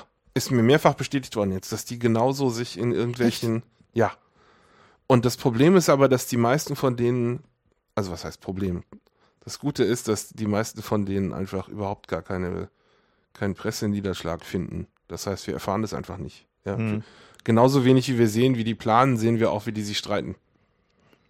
Das heißt, wir haben einfach insgesamt zu wenig Also du, du, glaubst, dass das nicht ein spezifisches die, Merkmal der Linken ist? Das ist kein spezifisches Merkmal der Linken, aber bei den Linken ärgert es mich halt besonders, weil ich mich dazugehörig gefühle. ja. Und ich glaube, das ist ein generelles Problem, auch durch diese Filterblasen. Äh, dadurch, dass ich es auf Facebook erfahren kann oder auf Twitter, dass, dass ich eine derartig krasse Übereinstimmung zwischen dem, was ich sehen will und dem, was ich tatsächlich sehe, erreichen kann, ist es, also ich als, ich illustriere das mal an Spam-Bekämpfung, ja, weil da ist es für mich sehr deutlich. Wenn ich irgendwie normalerweise 100 Mails kriege und davon sind 50 Spam und ich mache jetzt einen Spam-Filter und kriege nur noch drei Spam, dann ärgere ich mich über die drei Spam mehr, als ich mich vorher über die 50 geärgert habe. Weil ich jetzt nämlich was unternommen habe mhm. und das Gefühl habe, die sind bösartig. Vorher waren die nur so, naja, die kommen halt rein. Im Rauschen, ja. Aber diese drei, die, die haben irgendwas persönlich. gemacht, die haben irgendwas gemacht, um meine, meine Maßnahme zu umgehen. Ne? So. Und ich glaube, dass das generell äh, so, ein, so ein Effekt ist, den man hat. Wenn ich sehe, okay, also hier kann ich 100% Übereinstimmung haben und wenn ich aber mit dem Typ da rede, dann habe ich nur noch 98 Prozent, dann ärgere ich mich, glaube ich, völlig überproportional über die zwei Prozent. Anstatt zu sagen, 98 Prozent Übereinstimmung, ja, wir könnten irgendwie zusammen eine Partei aufmachen. Und das, da, das ist, glaube ich, auch ein Effekt dieser Filterblase. Ja, ich glaube, ein, ein anderer Effekt ist halt auch, dass ähm, die Leute einander nicht mehr zubilligen, dass sie obwohl man möglicherweise in dem einen oder anderen Punkt halt nicht übereinstimmt, man doch halt irgendwie ansonsten relativ große Gemeinsamkeiten hat. Die Leute unterstellen allen anderen Leuten immer nur das Böse. Auch, dass jemand eine valide Position haben könnte, die anders ist als eine, selbst an der Sache, wo ich noch keine Position habe, kann ich häufig beobachten, dass einfach Leute sagen, okay, also ich weiß zwar nicht, was richtig ist, aber das ist bestimmt falsch. Ne? So, man ist viel eher bereit zu sagen, das ist alles scheiße, als zu sagen, naja, das gucke ich mir mal an, vielleicht hat er ja. Meine, vielleicht hat es ja Hand und Fuß. Also äh, nehmen wir mal wieder dieses, dieses Beispiel, irgendwie diese, diese Hate Speech und, und Rufschädigungsgeschichte, ne? Das ist halt so ein, so ein Ding, was halt eine Leute emotional trifft. So, und das war halt auch in dieser Runde so. Da gab es halt Leute, die hatten halt einfach mal die Inbox voll mit halt irgendwelchen Nazis, kommt halt vor. So, ne? Und die sind halt, die wollen halt, dass irgendwas dagegen getan wird. Kann ich auch vollständig verstehen. Und trotzdem sind das halt nicht Leute, die sagen, so jetzt will ich aber eine ordentliche Vorzensur haben. Ja, das ist halt so ein, sondern das ist halt so ein, so ein Mechanismus zu sagen, so, wir wollen halt, dass irgendwas getan wird. Deswegen ist es halt ein wichtiges Thema, über das wir diskutieren müssen. Und vielleicht finden wir in dieser Diskussion hier einfach auch Mechanismen. Vielleicht finden, ja, finden wir Wege, rechtsstaatliche Mittel zu sagen, okay, wir müssen, brauchen halt möglicherweise sowas wie halt eine spezielle Gerichte dafür, vor denen nur halt rechtsstaatlich deine Rechte im Netz einklagen kannst. Und nicht diese Scheiße, wie sie jetzt passiert, halt mit irgendwie hier dem, dem Recht auf Vergessen, wo de facto halt irgendwo bei Google irgendein Komitee sagt, naja, klick weg. So, oder wo du halt irgendwie dann äh, irgendwelche Callcenter. Ohne Rechtsweg dagegen? Ohne Rechtsweg, ohne irgendwas. Also ich meine, wir haben ja gerade die Situation zum Beispiel, dass, ähm, dass die YPG, also die syrischen Kurden, ähm, die finden auf YouTube quasi nicht statt, weil sie halt von Leuten aus der Türkei, die halt vom Staat offenbar bezahlt werden, permanent gefleckt werden als irgendwie anstößig, anstößig oder Violence oder was auch immer. Und die, ähm, die haben halt große Mühe, halt irgendwie überhaupt ihre Positionen rauszubekommen. Schaffen es auch mal wieder, aber sobald da eine, eine kurdische Fahne oder ein Öcalan-Porträt oder so irgendwie im Bild ist, ist sofort Terrorismus. Ja. ja. Und diese, dieser, diese Mechanismen, auf die Anbieter zu verlagern, ist natürlich völliger Quatsch. Also ich meine, das, halt, das kann halt nicht funktionieren. Wir müssen uns halt überlegen, wie modernisieren wir den Rechtsstaat so, dass er in der Lage ist, mit seinen rechtsstaatlichen Mitteln halt nicht Monate zu brauchen, um solche Entscheidungen zu fällen. Das ist halt Lass mich mal die Vermutung äußern, dass es in vielen Fällen auch akzeptabel wäre, wenn wir in der Diskussion zu dem Ergebnis kommen, das ist deine individuelle Aufgabe, deine Inbox zu löschen, halt, wenn da Scheiße reinkommt. Ich glaube, da könnten viele Leute auch mit leben, also jetzt nicht in allen Fällen. Hm. Aber bevor die anfangen, einfach Sachen zu löschen, hätten die gern den, den Konsens hergestellt, dass das der Weg ist, den wir jetzt gehen wollen. Ja? Ich glaube, viele Leute, die, die laut über Internetzensur nachdenken, die wollen eigentlich gar nicht Zensur. Wenn du mit denen redest und wenn du denen erklärst, was das für ein Rattenschwanz an Problemen hinter sich herzieht, dann gibt es doch keinen, der sich hinstellt und sagt, ja, ich will aber trotzdem Zensur. Ich meine, selbst die Antino-Leute ja nicht. Ne? Ja, nein, ja? die wollten natürlich auch keine Zensur. Die ja. waren total. Äh, die waren verblüfft davon, dass. Die waren verblüfft, dass ihnen das jemand vorwerfen. Ja, ja, genau. Und die waren, also war auch sehr interessant, dass die halt einfach auch nicht, also die, denen war nicht klar, wie hart dieser Zensurvorwurf halt die digitale Szene triggert. Die kannten zwar so diese ganze Zensursala-Geschichte so am Rande, so die Netzsperrengeschichte. Ja, so. vom Vorbeifahren aber nur. Aber ne? so vom Vorbeifahren halt nicht involviert. Das haben die nicht auf sich bezogen. Und haben auch nicht verstanden, dass, ja. dass, wenn, dass die Leute einfach das Gefühl haben werden, okay, also pass auf, jetzt kommt hier der Nächste und will Zensur. Genau. Der kriegt jetzt auf die Fresse. Ja, ja so. Und das ist ihnen ja im, im Großen passiert, so kam mir das jedenfalls vor. Ja.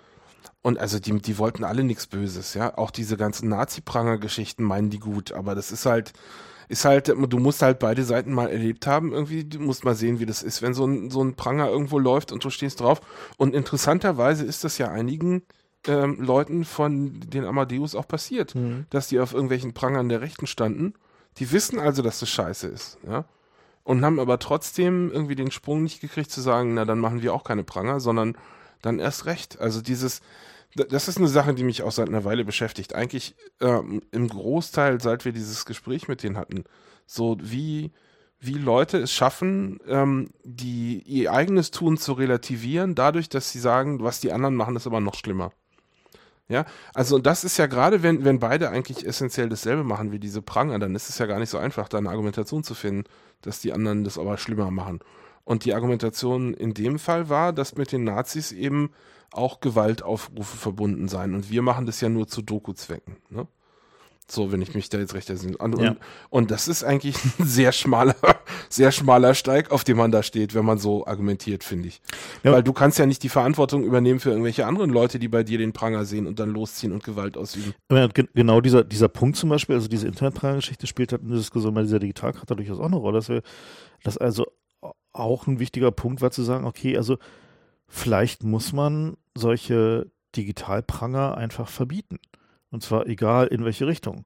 Und sagen, das ist halt. Und egal, ob die inhaltlich recht haben oder nicht. Ja, ja? also möglicherweise. Das einen wichtigen ne, Punkt. Also einfach zu sagen, dass so Personen. Die Würde des Menschen wird verletzt durch so einen Pranger, also genau. findet der nicht statt. Punkt. Findet der nicht statt. So, ne?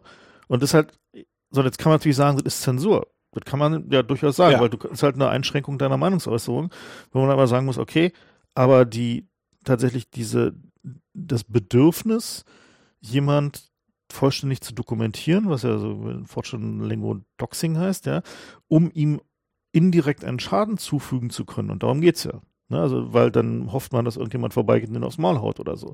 Oder ihn, er nicht angestellt wird oder von seinem Arbeitgeber rausgeworfen Aber das wird. rationalisieren sich die Leute weg, den Teil Genau. davon. Ne? Ne? Na, so, sowohl die Rechten als auch die Linken. Ja, ne? natürlich. So, so und, und dazu sagen, okay, aber das ist tatsächlich eine Art von Umgang mit dem Internet, den wir vielleicht, müssen wir diskutieren, möglicherweise einfach verbieten müssen. Ich finde das auch durchaus gleichzusetzen mit Gewaltausübung. Also es gibt ja auch, auch bei Gewalt sind wir inzwischen so weit zu sagen, es gibt körperliche Gewalt und es gibt aber auch andere Arten von Gewalt. Irgendwie Mhm. jemand beleidigen, ja. Und dass man einfach sagt, äh, Daten gegen den Willen desjenigen zu erheben oder zu veröffentlichen, ist auch schon Gewalt. Ist halt eine digitale Gewalt. Ja. Und ähm, also ich empfinde das persönlich als Gewalt, wenn Leute von mir Daten haben wollen, die ihnen nicht zustehen. Das ist ein Versuch, ähm, über meine, meine, meine äh, Souveränität, über den Umgang mit meinen eigenen Daten zu verletzen. Und das geht mir bei der Meldestelle so, wenn die irgendwie den, den, die Fingerabdrücke für den Pass haben wollen, das empfinde ich als massiven äh, Eingriff in meine persönliche Souveränität. Und das geht mir aber auch bei irgendwelchen Webseiten so, die gern meine E-Mail-Adresse und meine Telefonnummer haben wollen. So, das muss einfach mal äh, angesprochen werden dass die, die Souveränität der Daten ist vielleicht nicht ganz so wichtig wie die Unverletztheit des Körpers, aber es ist auch äh, eine Form von Gewalt. Das muss man zumindest mal so diskutieren können. Und die, die Charta versucht also diese Art von Diskussion jetzt loszutreten. Genau, das, also darum geht es halt einfach zu sagen, so was sind denn die Dinge, die wir digital, netzspezifisch regeln müssen, die wir nicht den Gerichten überlassen können, das aus den allgemeinen Grundrechten herzuleiten. So, das war halt so die Überlegung dabei. Und diese Diskussion, wie gesagt, läuft auch gerade jetzt und ähm, ich würde es gut finden, wenn ihr euch daran beteiligt, also auch einfach wohl wissend, dass auf der anderen Seite, da halt in, in der Gruppe, die halt diese Formulierungen gewählt haben, sitzen halt auch Leute, die haben halt einfach, die sind halt einfach ein bisschen älter, die haben halt andere Herangehensweisen, andere Sichtweisen. Jeder dieser Formulierungen ist ein Kompromiss, der halt gewählt wurde, um einen Flock einzuschlagen im Sinne von, das ist ein Thema, was wichtig ist. Nicht diese konkrete Formulierung ist jetzt die, die da unbedingt drin landen muss, sondern dieser Themenbereich ist einer, über den wir mal reden müssen, wo wir als Gesellschaft einen Konsens finden müssen. Man sieht auch ganz gut, ähm, wie breit das Spektrum der Leute ist, die da mitgemacht haben, an dem einen Punkt, den ich erstmal googeln musste. Da ging es nämlich um das Recht des Nichtwissens. Auf Nichtwissen, ja. Und da musste ich erstmal googeln, was das überhaupt sein soll. Ja? Und Nichtwissen, damit ist gemeint, wenn jetzt ein Arzt, sagen wir mal, eine Blutprobe nimmt und findet irgendwie, was weiß ich, HIV oder Krebs oder so. Oder, also ich, ich glaube, Krebs ist ein gutes Beispiel, so nach dem Motto, du hast noch zwei Wochen oder irgendwie ein Jahr oder so und du müsstest jetzt dein Leben umstellen, wenn ich dir das sage. Ob du dann das Recht hast, als Patient zu sagen, "Nö, das würde ich aber nicht wissen. Oder noch viel, viel, Da kommt dieses Konzept her. viel umfänglicher, ähm, wenn aus Daten, die zufällig über dich bekannt sind, zum Beispiel halt DNA-Daten deiner Verwandten Ja. ähm, oder ähm, Lebensumständen, die sich zum Beispiel aus der Beobachtung von digitalen Assistenten auf deinem Telefon ergeben, Schlussfolgerungen gezogen werden können, die dich in dein, ja, in deiner Lebensruhe halt beeinträchtigen, ähm, dass du halt sagen kannst, will ich nicht wissen. Interessiert mich nicht. Ne? Also, na, du kannst halt mittlerweile ist, kannst zum Beispiel, gibt es eine Studie, die sagt, äh, du kannst aus der Beobachtung von wie Leute laufen, also so Schrittart und Ja. so, kannst du halt bestimmte Formen äh, von Alzheimer und Demenz vorhersagen. Ja, schon eine Weile vorher. So, und dann kannst du halt. Ach du meine Güte. ja, ja, genau. So, Das heißt, am Flughafen könnten sie dir sozusagen. nee, musst du schon länger beobachten. könnte, aber, achso, aber, also, aber eine App auf dem Telefon könnte es halt irgendwie so. Wie gut die Korrelation ist, wissen wir noch nicht, aber das sind halt so Beispiele von Sachen, wo, wo man sagen muss, okay, andererseits ist die gesellschaftliche, also wäre halt die gesellschaftliche Lösung zu sagen, das Kollektiv hat ein Recht darauf zu wissen, dass du irgendwie demnächst dement wirst, damit es dich rechtzeitig medikamentieren kann. Möglicherweise. damit, du, damit du nicht Präsident wirst. Genau, möglicherweise ist aber deine, deine persönliche Präferenz zu sagen, so, na Gott, wenn ich halt wegdämmere, dämmere ich halt weg. Ja, kann ja sein. So, und diese, diese, diese, ja, diese Diskussionen wurden halt eben auch geführt, auch durch auf, auf einer intellektuell sehr hohen Ebene. Und jetzt sind nicht alle Formulierungen, die dabei rausgekommen sind, super optimal. Ähm, das Ja, es ist ja auch, halt das ist ja auch nicht das Ziel gewesen. Nee, das ist halt auch ein Kompromisswerk aus einer großen Gruppe mit dem Ziel zu sagen, okay, wir wollen halt die Themen festsetzen oder zumindest mal so den, den Rahmen umreißen, in dem wir diskutieren wollen. Und dazu gehört unter anderem halt eben auch diese Headspeech Doxing, Rufschädigungsdiskussion, die wir halt einfach mal führen müssen. Und wo wir jetzt halt nicht irgendwie in unseren Lagern verharren dürfen und sagen dürfen, okay, wenn du irgendwas machen willst und irgendwas verbieten willst, dann ist es aber Zensur. Also wie wir jetzt gerade dieses Doxing-Beispiel zum Beispiel hatten, ne? wo man sagen kann, okay, möglicherweise ist es im reinen Meinungsäußerungssinne, ist es Zensur, wenn es halt verboten ist, halt Profile von Menschen halt irgendwie zu publizieren. Aber der Schaden für den Einzelnen ist möglicherweise so groß, dass man sagen kann, okay, dat, ähm, den, den Schritt müssen wir halt möglicherweise machen. Und die Diskussion darüber müssen wir halt führen. Die gesellschaftliche Debatte darüber kann nicht länger vertagt werden. Und dafür ist diese Karte da. Gibt es denn da, also na, wird schon geben, wie ist denn die Struktur, in der sich jetzt die Diskussion weiterentwickeln soll? Gibt es da irgendwelche Meilensteine oder so? Ähm, also was momentan passiert ist, halt, wir, die Kom Kommentare werden halt auf dieser Webseite gesammelt. Da geht es halt erstmal nur darum, erstmal einfach zu gucken, wie groß ist das Meinungsspektrum. Und der nächste Schritt ähm, ist noch nicht klar. Also der ist halt einfach noch nicht festgelegt. okay. Auch einfach deswegen, weil ähm, wir diesen Prozess halt eben auch nicht zu sehr bestimmen wollen. Ne? Also es geht halt jetzt auch nicht darum zu sagen, so hier ist jetzt der Meilenstein, irgendwie am 25. Januar muss der Text fertig sein, damit er halt dahin den verabschiedet werden kann und die Übersetzung alles klar ist, sondern es ist halt eher so ein, so ein Punkt zu sagen, okay, das geht jetzt in, den, in, den, in dem Lieberausschuss, gibt es halt diese Vorstellung im Europaparlament, damit die auch mal anfangen zu diskutieren und sich zu überlegen, was sind denn die Themen, die wichtig sind. Ähm, dann gibt es halt die Übersetzungen in die anderen Sprachen, dann gibt es halt auch da eine Diskussion. Ne? Ich meine, das ist eine europäische, also die, die Idee ist, eine europäische Charta zu finden. Ähm, dann wird es wahrscheinlich ein Tool geben, wo halt man mal alle Kommentare und vor allen Dingen auch alle Pro- und Kontra-Argumente strukturiert sammelt, um halt einfach mal so auch den, das, das aufzubauen. Und dann muss man halt überlegen, wie man halt das ganze Ding demokratisch legitimiert bekommt, also ob man es halt zum Beispiel zur Abstimmung stellt oder wie auch immer. Das sind halt auch schwierige Fragen, also die halt auch mit dem, der, der Grundlage demokratischer Legitimation zu tun haben und die halt nach und nach halt irgendwie sich entwickeln werden. So. Und die, die Frage, welche Staaten dann halt auch überhaupt akzeptieren als, als ihr, ihr Ding oder sagen, okay, diese, diese Grundrechte greifen wir mit auf oder die erkennen wir an oder so, ist auch noch völlig ungeklärt. Also ja. Das ist halt so ein, worum es geht, ist halt erstmal überhaupt eine, eine positive Debatte zu führen, zu sagen, wir brauchen neue Grundrechte, wir müssen diese Grundrechte festlegen, so, wir müssen dazu nicht die Verfassung ändern, sondern wir können die eben so wie die Europäische Menschenrechtscharta aufsetzen und sagen, wir wollen halt einfach mal positiv darüber diskutieren, was halt irgendwie neue Grundrechte sind, so.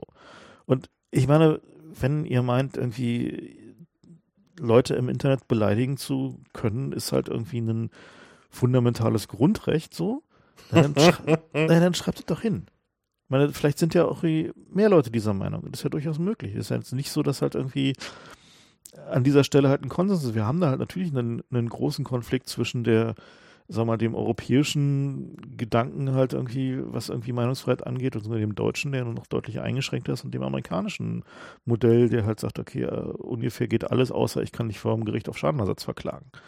Ja, wenn es ja, muss man ja mal sehen, so die amerikanische Meinungsfreiheitsäußerungsgeschichte äh, ist ja jetzt die auch Gerichte nicht regeln. jetzt auch nicht endlos, ne? weil wir jetzt in der, in der Gorka äh, Hulk Hogan Peter Thiel Geschichte gesehen haben, ist ja auch da die äh, die Meinungsäußerungsgrenze halt irgendwie relativ hart gezogen, nämlich genau da, wo es darum geht, Dinge über Menschen zu offenbaren, die sie halt nicht offenbart haben wollen. So, und, ne?